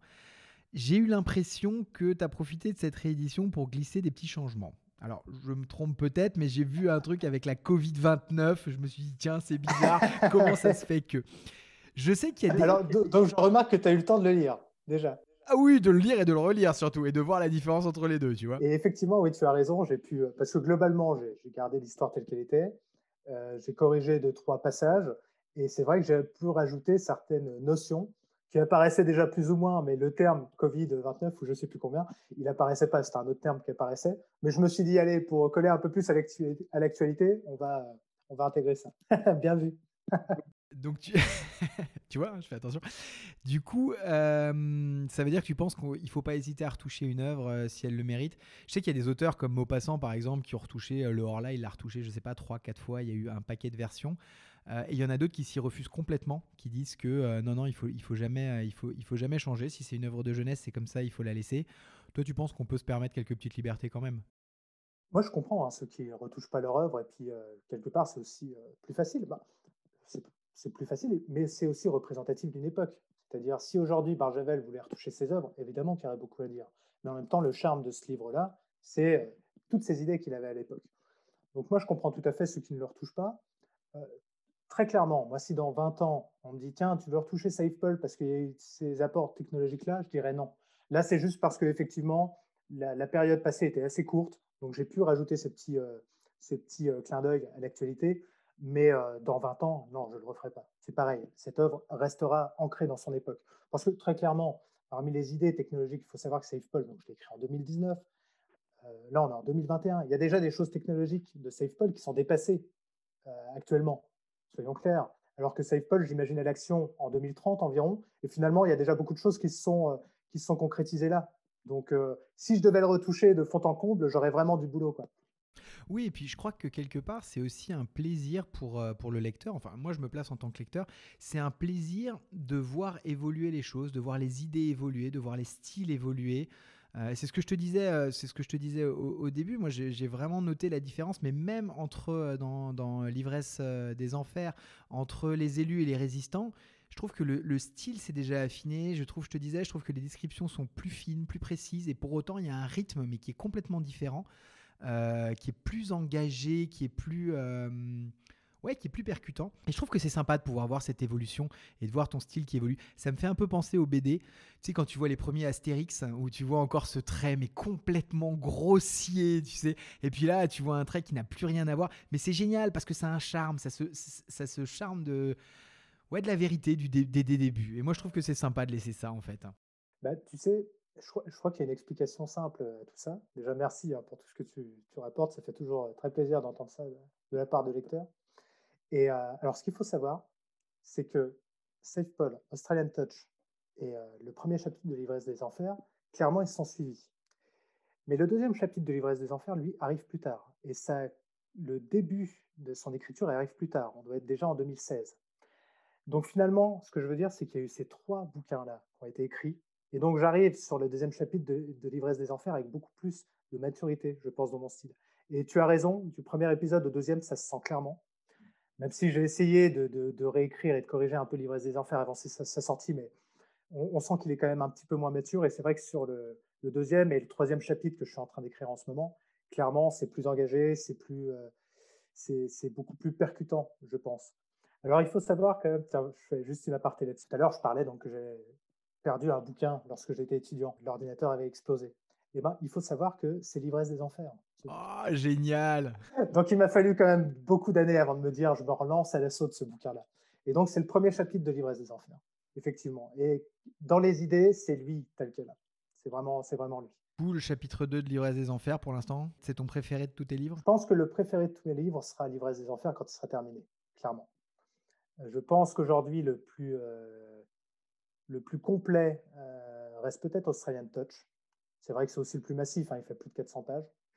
Et celui qui reste le plus dans mon cœur, c'est forcément Save Paul. Euh, parce que ça a été le premier et parce que, parce que voilà, il a, cette, ce charme du premier. Mais l'ivresse des enfers, clairement, je veux en faire, entre guillemets, mon œuvre majeure. Quoi. Parce que c'est vrai que j'aurais pu le faire en, une seule fois, mais il ferait peut-être 1000 pages. Et puis, ce n'était pas mon idée. Mon idée, c'est d'aller dans cette mouvance des, romans courts qui peuvent se lire voilà, en, une demi-journée, un peu comme on apprécie un, bon film. C'est un, peu, un peu ça, euh, mon ambition avec, euh, avec euh, L'ivresse des enfers. Ce qui n'empêchera pas, dans quelques années, quand les quatre Trumps seront terminés, d'en faire un gros pavé pour les puristes qui faire les gros pavés. Voilà. J'avoue que j'ai dévoré. Mais donc, non, j'essaye je, de ne pas faire des distinctions, je n'ai pas de préféré. Euh, ce qui est sûr, c'est que je sens que je m'améliore à chaque bouquin, clairement. Bon, bah, c'est chouette, chacun se fera son avis du coup, ce qui est plutôt pas mal. Je te retourne la question, quel est ton préféré? Ah Alors, en toute sincérité, pour l'écriture, évidemment, euh, le tome Les Résistants, clairement. Je peux pas expliquer pourquoi, parce que j'ai pas le droit de le faire et machin, mais clairement, Safe Paul, euh, toi-même tu sais pourquoi, mais ouais, clairement, il y a, y a quelque chose dedans il y a, y a, quelque chose qui me fait dire que waouh, j'ai adoré. Mais bon, te le dirai après. je, veux, je ne veux pas dévoiler la trame de l'histoire, toi, ou spoiler quoi que ce soit, donc je n'expliquerai pas pourquoi. Mais en tout cas, effectivement, il y a un attachement particulier à Safe Paul. Du coup, effectivement, je disais, chacun se fera son avis. Euh, à propos d'avis, si j'ai si décidé de faire ce podcast, c'était aussi pour faire un peu la chasse aux préjugés. Parce que quand on découvre un univers, il y a souvent pas mal de préjugés. Euh, et, notamment le monde de, la littérature véhicule forcément des préjugés. Du coup, ce que je te propose, euh, j'ai demandé un peu autour de moi ce que pensaient les gens des auteurs, des écrivains, de la littérature. J'ai récolté des préjugés. Je vais te les lancer comme ça, je vais te les balancer franco de port et j'attends tes réactions à ça. Je te préviens, il y a de la mauvaise foi, hein, autant qu'on soit clair. Euh, J'imagine, bah, je ferai autant de mauvaise foi alors. Préjugé 1. Oui, les écrivains, c'est des mecs qui ont besoin de compenser un truc, c'est pour ça qu'ils s'inventent des histoires où ils se mettent en scène et c'est toujours eux les héros. c'est vrai que dans Safe Paul, dans, dans Australian Touch, c'est assumé, il n'y a pas de souci. Dans Safe Paul, le personnage de Cassandre qui vient de la publicité et machin, J'aurais peut-être pu dire qu'il y avait, euh, y avait des choses. Et par contre, évidemment, dans, euh, dans l'ivresse des enfers, là, ça a complètement disparu. Enfin, en tout cas, moi, j'ai pas vu de parallèle entre euh, ce, qui pourrait être l'auteur et ce qui pourrait être les personnages. Alors, est-ce qu'on a tendance effectivement à se projeter dans ces personnages ou pas? Alors, c'est pas un cliché. Alors, pour répondre, c'est pas un cliché. on n'a pas forcément besoin de se projeter. On écrit d'abord pour raconter des histoires et, faire passer des messages. Mais effectivement, je, ne sais plus quel. c'est un éditeur un jour une interview d'éditeur que j'entendais, où il disait les, les, deux, voire trois premiers romans d'un auteur, c'est ce que j'expliquais tout à l'heure, vont forcément le représenter. Donc l'auteur va forcément se mettre en scène quelque part parmi les personnages, etc. Moi, c'est clair que dans Save Paul, les deux héros, euh, c'est moi. Tu as le héros masculin, l'héroïne féminine, et les deux, c'est une partie de moi, évidemment. Mais c'est vrai qu'au fur et à mesure, quand un. Bon, Australian Touch, on n'en parle pas, c'est inspiré de ma propre vie, donc c'est forcément moi. Théo, le personnage principal, c'est moi. Mais euh, c'est vrai qu'à force, on arrive à se décrocher. Et euh, dans l'ivresse des enfers, je n'apparais pas là-dedans. Et c'est vrai que c'est complètement, euh, disons que j'ai réussi à faire, à, délier en fait ma propre vie, ma propre existence, mon propre moi, du bouquin. Par contre, ça n'empêche pas que des personnes que tu connais, que tu as rencontrées et qui t'inspirent, peuvent rejaillir là-dedans. Forcément, nos personnages, c'est forcément des gens qu'on a connus. Par exemple, le personnage de, Barbara dans L'ivresse des enfers, le numéro 2 notamment, c'est quelqu'un derrière. Euh, tous, euh, Kate, l'héroïne de la saga, c'est quelqu'un aussi. Mais, euh, mais moi, je n'y suis plus, c'est clair. Donc, on, se, défait, on se détache.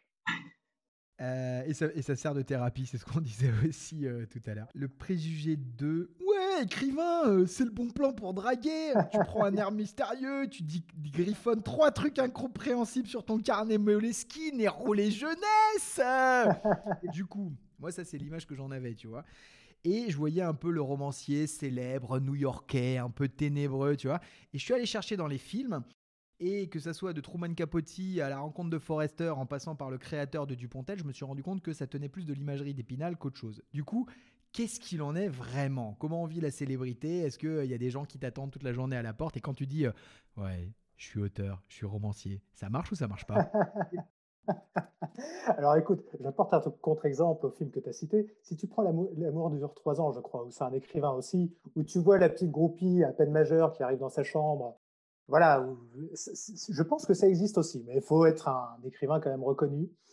Alors, est-ce que c'est un bon moyen pour draguer? Oui, si on s'en sert moi, je suis toujours dans l'optique de c'est une, activité secrète. Et c'est vrai que quand je quand j'ai eu l'occasion de, de, dragouiller des, filles, ben, je m'en suis jamais servi comme argument.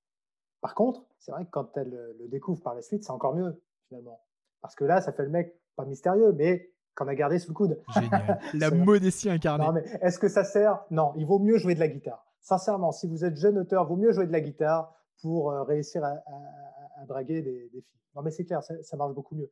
Parce que l'auteur, ça fait un peu le mec qui est introverti et qui est dans sa bulle, dans son monde.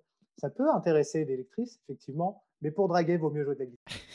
Merci pour le conseil. Euh, préjugé numéro 3. Oui, un auteur, euh, ça se foule pas des masses. Euh, deux ans pour écrire 300, 434 pages, ça fait une demi-page par jour. ils se foutraient pas un peu de nous par hasard, les auteurs? Alors là, j'ai envie de leur dire, écrivez pour voir. On l'a bien dit. Moi, ça m'a pris six ans, évidemment, mais parce qu'à côté, j'avais des, j'avais des boulots, j'avais, j'avais un travail de bureau, des chefs qui me mettaient la pression en me disant il faut que tu fasses ci, il faut que tu fasses ça. Et donc, euh, non, c'est pas une demi-page par jour. Moi, c'est sûr que si je ramène sur le temps global que j'ai passé pour écrire chacun de mes bouquins, si on le remet sur un temps plein, c'est un ou deux ans. Donc, euh, effectivement, maintenant, je comprends. Je peux comprendre qu'un auteur, que les auteurs de best-sellers actuels puissent en sortir un tous les ans. Parce que quand tu passes le clair de ton temps, c'est possible. Mais sinon, non. Ok, on note, mais oui, effectivement. Et c'est beaucoup plus compliqué. C'est pas juste prendre un stylo et poser euh, et écrire. Enfin, il faut réfléchir, il faut se documenter. Il y a tout un travail derrière. Il y a un travail de réécriture, de relecture. Enfin, c'est beaucoup plus compliqué que ça quand même. Si tu veux, on n'abordera pas le sujet, mais un bouquin, c'est pas seulement, comme on le disait, coucher une histoire sur le papier. Ça, c'est le premier jet. Il y a plein de choses avec. Je crois que c'était Zola qui avait un, un gueuloir. C'était une pièce où en fait il prenait ses textes, il les criait fort pour voir si il rebondissait, pour voir s'il y avait une musicalité euh, dans ses textes ou pas. Et puis après il les barrait, il les réécrivait. Enfin, c'était. un bah, tu sais qu'il m'arrive aussi de les lire parfois à voix haute. C'est vrai? Ouais, carrément. Certains passages où je suis pas forcément convaincu du truc. Et... Parce que quand on est devant son écran, c'est compliqué aussi. Hein. On a les yeux qui fatiguent et tout. Donc parfois j'imprime, je lis sur des feuilles imprimées et parfois je vais les lire. Alors que ça n'a aucun intérêt si ça peut avoir de l'intérêt si on veut en faire un livre audio. Hmm. Ah, bah D'ailleurs, on en parlera, ça, tiens, après. tu nous diras quand tu fais des livres audio.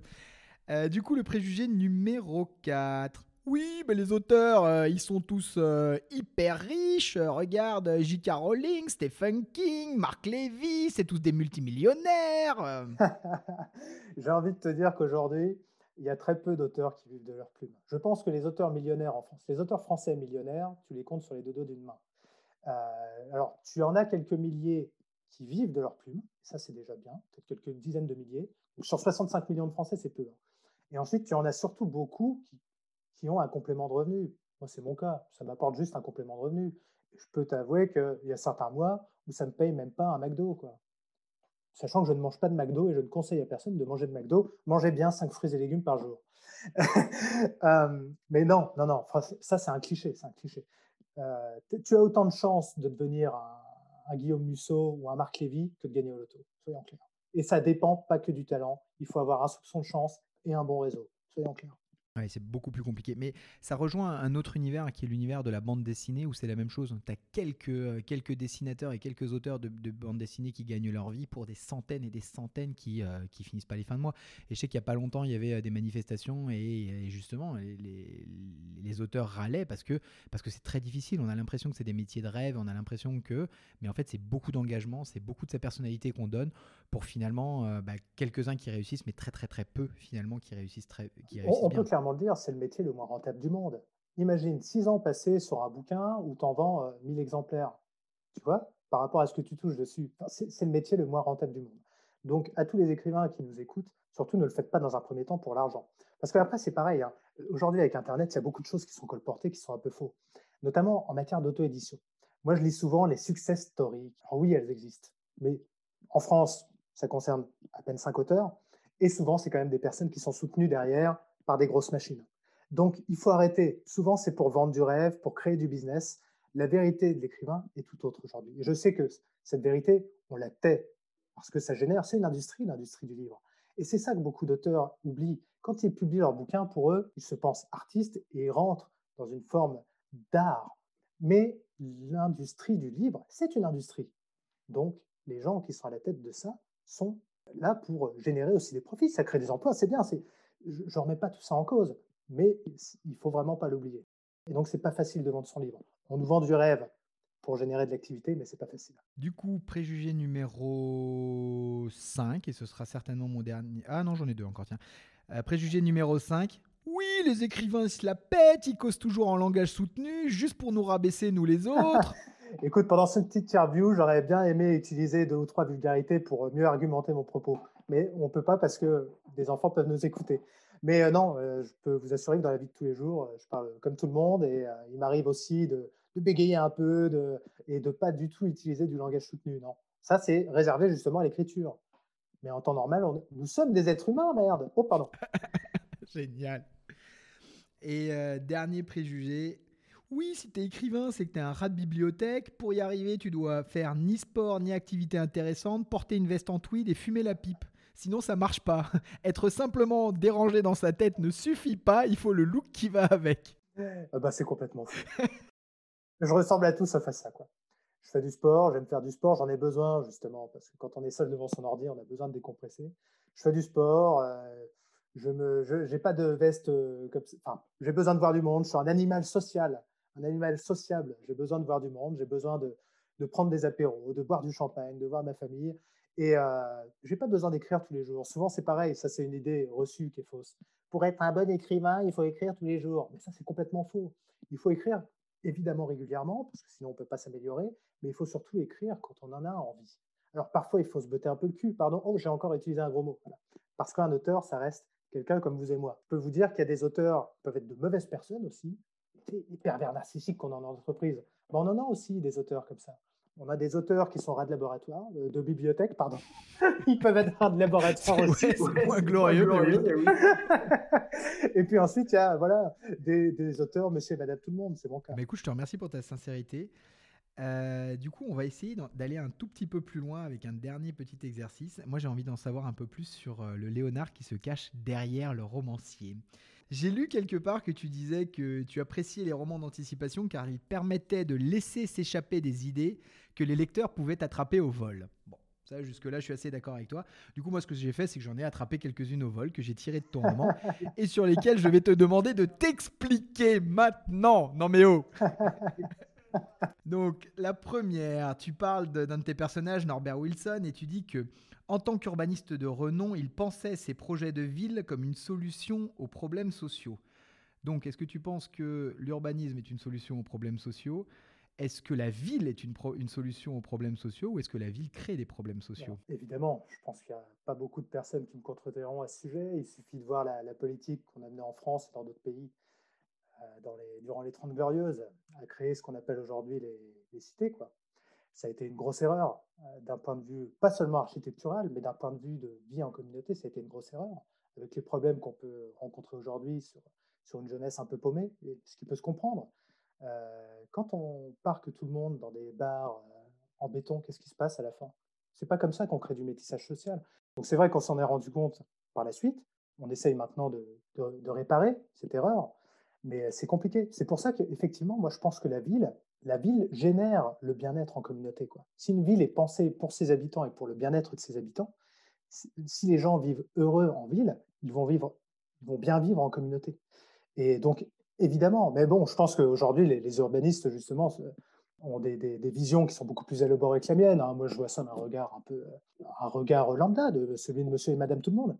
Mais oui, euh, effectivement, la, ville et l'organisation d'une ville, c'est un gros, c'est un énorme enjeu pour, euh, pour la vie en communauté. Tu parles toujours dans Safe Paul, tu dis euh, la solidarité et l'écologie, deux valeurs incontournables dont les instances dirigeantes de la planète s'emparèrent au début du XXe siècle, juste pour haranguer les foules.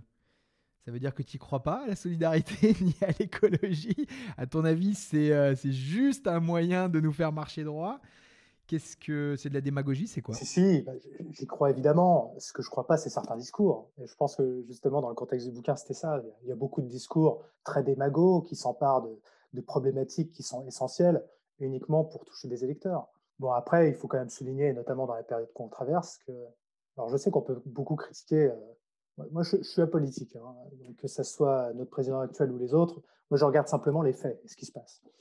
Euh, c'est que quel que soit le, gouvernement et le, bord politique qui été en place actuellement, je ne sais pas déjà s'il y en a un qui aurait fait mieux que l'autre, mais ce qu'on voit, c'est que la solidarité a quand même fonctionné, et notamment avec euh, l'instauration des chômages partiels, qui ont quand même permis aux entreprises de subsister et aux employés de, conserver une bonne part de leur... Euh, donc ça, on peut que le féliciter. Et ça, d'un point de vue solidarité, on y est.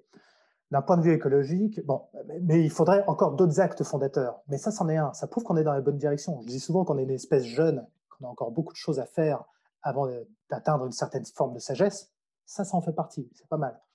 Après, d'un point de vue écologique, on en est encore loin.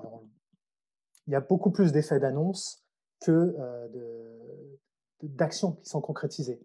Alors, les accords de Paris, par exemple, c'était chouette, effectivement, mais on voit que ça ne tient à rien et il suffit qu'un qu'un président comme, euh, comme, Donald Trump vienne au pouvoir pour dire bah, moi finalement j'en fais plus partie. Donc ça se trouve notre prochain président français dira non mais les accords de Paris j'en veux plus. Donc c'est encore euh, très très fragile tout ça. Donc là attention, hein, je ne parle que d'un point de vue politique. Je sais que les initiatives au niveau personnel des individus, de groupes d'individus, d'associations d'entreprises sont nombreuses pour la solidarité, pour l'économie, pour l'écologie pardon, surtout pour l'économie. mais euh, les d'un point de vue politique, on peut encore aller au-delà. Il ne faut pas s'endormir sur nos lauriers. Il faut aller au-delà. On doit aller au-delà. Ce n'est pas la planète qui est en danger, hein. c'est l'humain. La planète, elle s'en remettra toujours de notre passage. Mais euh, l'humain ne pourrait ne pas se remettre de ses propres actions. Donc sauvons-nous nous-mêmes.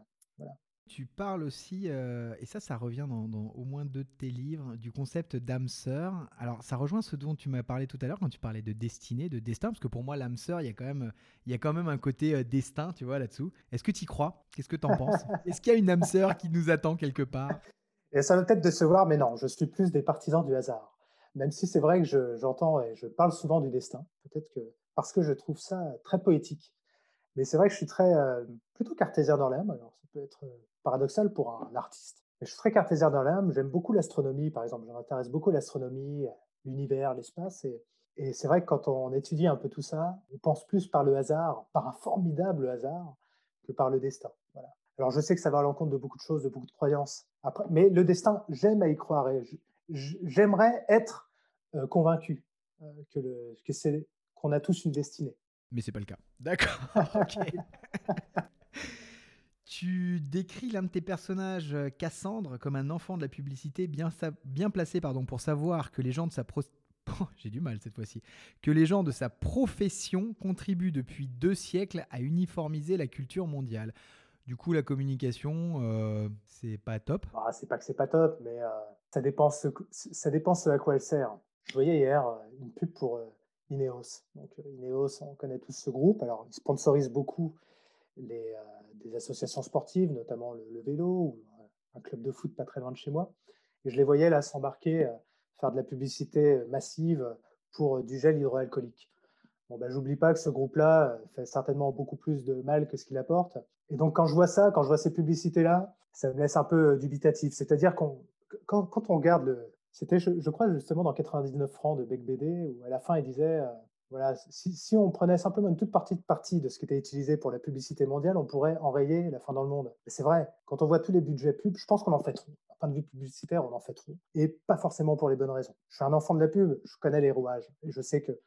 Alors, c'est né avec. euh, comment dire avec notre, système capitaliste qui veut qu'une entreprise veut se développer. Pour se développer, il faut se faire connaître. Et pour se faire connaître, il y a de la communication. Donc ça fait partie du jeu. On ne peut pas vivre sans. Une entreprise ne peut pas se développer sans. YouStory en a besoin aussi. Et c'est pour ça qu'elle veut lever des fonds. Mais, euh, mais c'est vrai qu'on sert à l'uniformisation de la société parce que finalement, il y a quelques marques dans le monde qui sont imposées et qui imposent leurs règles et leurs normes à tout un pan de la société. Je pense que ça participe grandement à l'uniformisation de la culture. C'est sûr qu'on peut s'imaginer dans 100 ans avoir une culture 100, 200, 300 ans, vivre dans une société mondialisée, même d'un point de vue culture. Et ça, la communication aura grandement participé à tout ça. Et c'est dommage. Je te rejoins. Allez, puis une petite dernière qui m'a vraiment bien plu. Euh, le rastafarisme va revenir sur le devant de la scène et Bob Marley va redevenir à la mode. On en parle. C'était énorme ça. Bah, écoutez, euh, pourquoi pas? Pourquoi pas? Pourquoi pas? Euh, Tu sais, enfin, alors là, je vais pas me faire des amis, mais c'est vrai que toutes les religions sont des, personnages, hein, des personnages. Tous les mythes naissent de personnages, de faits qui ont existé. Même les mythes les plus improbables, comme Poséidon ou, Zeus. Mais euh, c'est vrai que ces mythes donc naissent à une époque. Ensuite, la tradition ou leurs exploits se relaient de manière orale ou écrite ou maintenant par Internet. Et c'est vrai qu'elles sont pour les générations futures, elles deviennent des mythes, elles deviennent des légendes. C'est vrai qu'un mec comme Bob Marley qui a, laissé, qui a lancé un courant Rastafari, enfin, qui n'est pas né de vie d'ailleurs, hein, c'était, euh, je ne sais plus comment ça s'appelle. Haïlé Sélassié. Merci, j'y étais plus.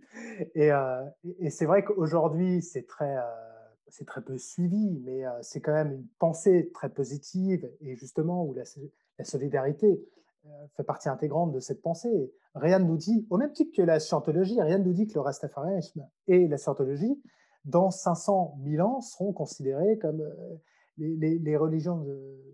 Mais clairement, ça va, ça vient. Aujourd'hui, les, religions dominantes sont là, elles sont sur des marchés consolidés. Alors là, je ne veux pas me faire du tout, les amis. Non, mais clairement, elles sont là, elles sont évidemment très utiles. Elles nous ont permis de vivre tous en, communauté. Sans elles, je ne sais pas si on, où on en serait actuellement. Mais ce qui est sûr, c'est que voilà, elles sont nées il y a longtemps. Il y a très longtemps qu'elles sont nées, il y a 2000 ans. Donc, euh, dans 2000 ans, on en aura certainement d'autres dominantes.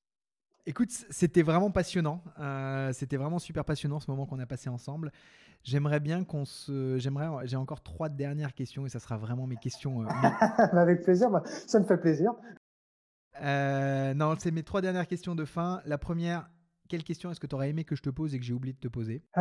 Quelle question? Pourquoi Est-ce que j'avais un pseudonyme ou non? Ça aurait été intéressant. C'est un autre sujet sympa à aborder. Ah bah ouais, clairement. Vas-y, raconte. Un pseudonyme, effectivement. Et, euh, et, je pense que ça, tous les écrivains se la posent. Et j'ai souvent des auteurs via YouStory qui me posent cette question, est-ce qu'il m'en faut un? Et ça, c'est libre, propre à chacun. On est, on est tous libres de choisir si on en veut un ou non. Ce qui est sûr, c'est que vu que moi, tu as compris que j'étais plus dans le secret, pour préserver ma, ma confidentialité, on va dire, ma, ma, vie privée, je me suis dit, on ne sait jamais, sur un malentendu, si un jour mes romans marchent un jour, ben, je préfère euh, préserver ma vie privée. Donc oui, j'ai pris un, un pseudo qui fait référence là aussi à, à ma famille. C'était pour leur dire je change mon nom, mais euh, c'est pas parce que je vous renie, c'est vraiment pour protéger ma vie privée. Et donc le nom Foggia voilà, fait référence à ma famille. Celle-là, c'est une question qui est extrêmement importante. Comment est-ce que je fais pour devenir bêta lecteur de ton prochain livre? Parce que moi, il n'y a pas moyen Écoute, que j'attende encore deux ans pour lire ton prochain livre. Alors, comment je fais? Ouais. L'ivresse des enfers, par exemple, il a lu, été lu à chaque fois par deux personnes et je leur fais un petit coucou, JB et Amandine. Donc JB est très spécialisé dans la SF. Donc en gros, c'est lui qui me disait si oui ou non j'étais à côté de la plaque pour faire de l'aventure SF. Donc ses idées, elles ont été toujours bonnes. Et Amandine, plus pour me dire, qui lit un peu de tout, et plus pour me dire c'est à chier ou non. Voilà. Et donc si tu veux, bah, tu feras partie des, des bêta lecteurs aussi. Waouh eh ben, C'est top, c'est noté. Mais avec grand, grand, grand plaisir. Et puis la dernière question, mais celle-là c'est plus pour m'aider. Pour mon prochain épisode, est-ce que tu me conseilles un univers que je devrais découvrir ou est-ce que tu connais quelqu'un où tu te dis oh ouais, il va t'apprendre tellement de choses, il faut absolument que tu l'appelles ou juste quelqu'un que tu aurais envie d'entendre? Ça c'est une bonne question. Quel univers par rapport à ça, ça mérite réflexion, j'avoue, parce qu'on peut partir vraiment dans tous les sens. Vas-y, lâche-toi. Quel univers? Ça dépend. Alors, est-ce que tu veux rester vraiment dans le domaine de l'art ou pas forcément? Non, où tu veux, comme tu veux. euh, je suis les recommandations. Moi, je pense que ça pourrait être quand même intéressant parce que c'est vrai que tout à l'heure, j'ai envoyé envoyé un petit peu du sucre sur le dos de nos politiques. Et ça pourrait être intéressant justement d'interviewer quelqu'un qui se lance en politique et de connaître quelles sont ses aspirations, pourquoi il le fait, et euh, si il, est parvenu à ses fins, c'est-à-dire intégrer ce milieu politique, quelles sont ses, euh, quelles sont ses, euh, déceptions, mais quelles sont encore ses espérances? Ça pourrait être intéressant parce que c'est vrai que c'est facile de cracher sur le dos des politiques, mais ils font un métier qui est vraiment pas facile. Et je pense que la plupart, quand ils partent, ils, euh, ils partent vraiment avec de grands espoirs qui sont souvent déçus parce qu'on est dans un système très fermé et c'est difficile de le faire bouger. Je pense que ça serait intéressant. J'adore l'idée. Je, je te cache pas que j'adore vraiment l'idée et, euh, je, vais le faire. Pour le coup, je vais le faire parce que je trouve ça absolument génial. Bon, bah écoute, c'était mes, dernières questions. Moi, je voulais te remercier parce qu'effectivement, tu nous as fait découvrir un monde qui était, euh, qui était fascinant. Tu nous as partagé ton expérience avec un sourire, une joie, un soleil dans la voix qui sont juste extraordinaires.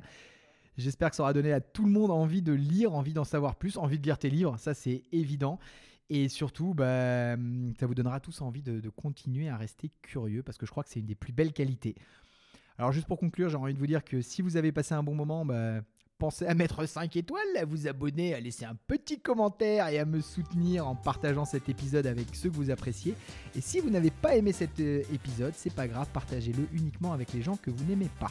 Voilà, je vous fais des bises, des bises de Papa Ours et je vous dis à la prochaine fois. Au revoir, à bientôt. À bientôt.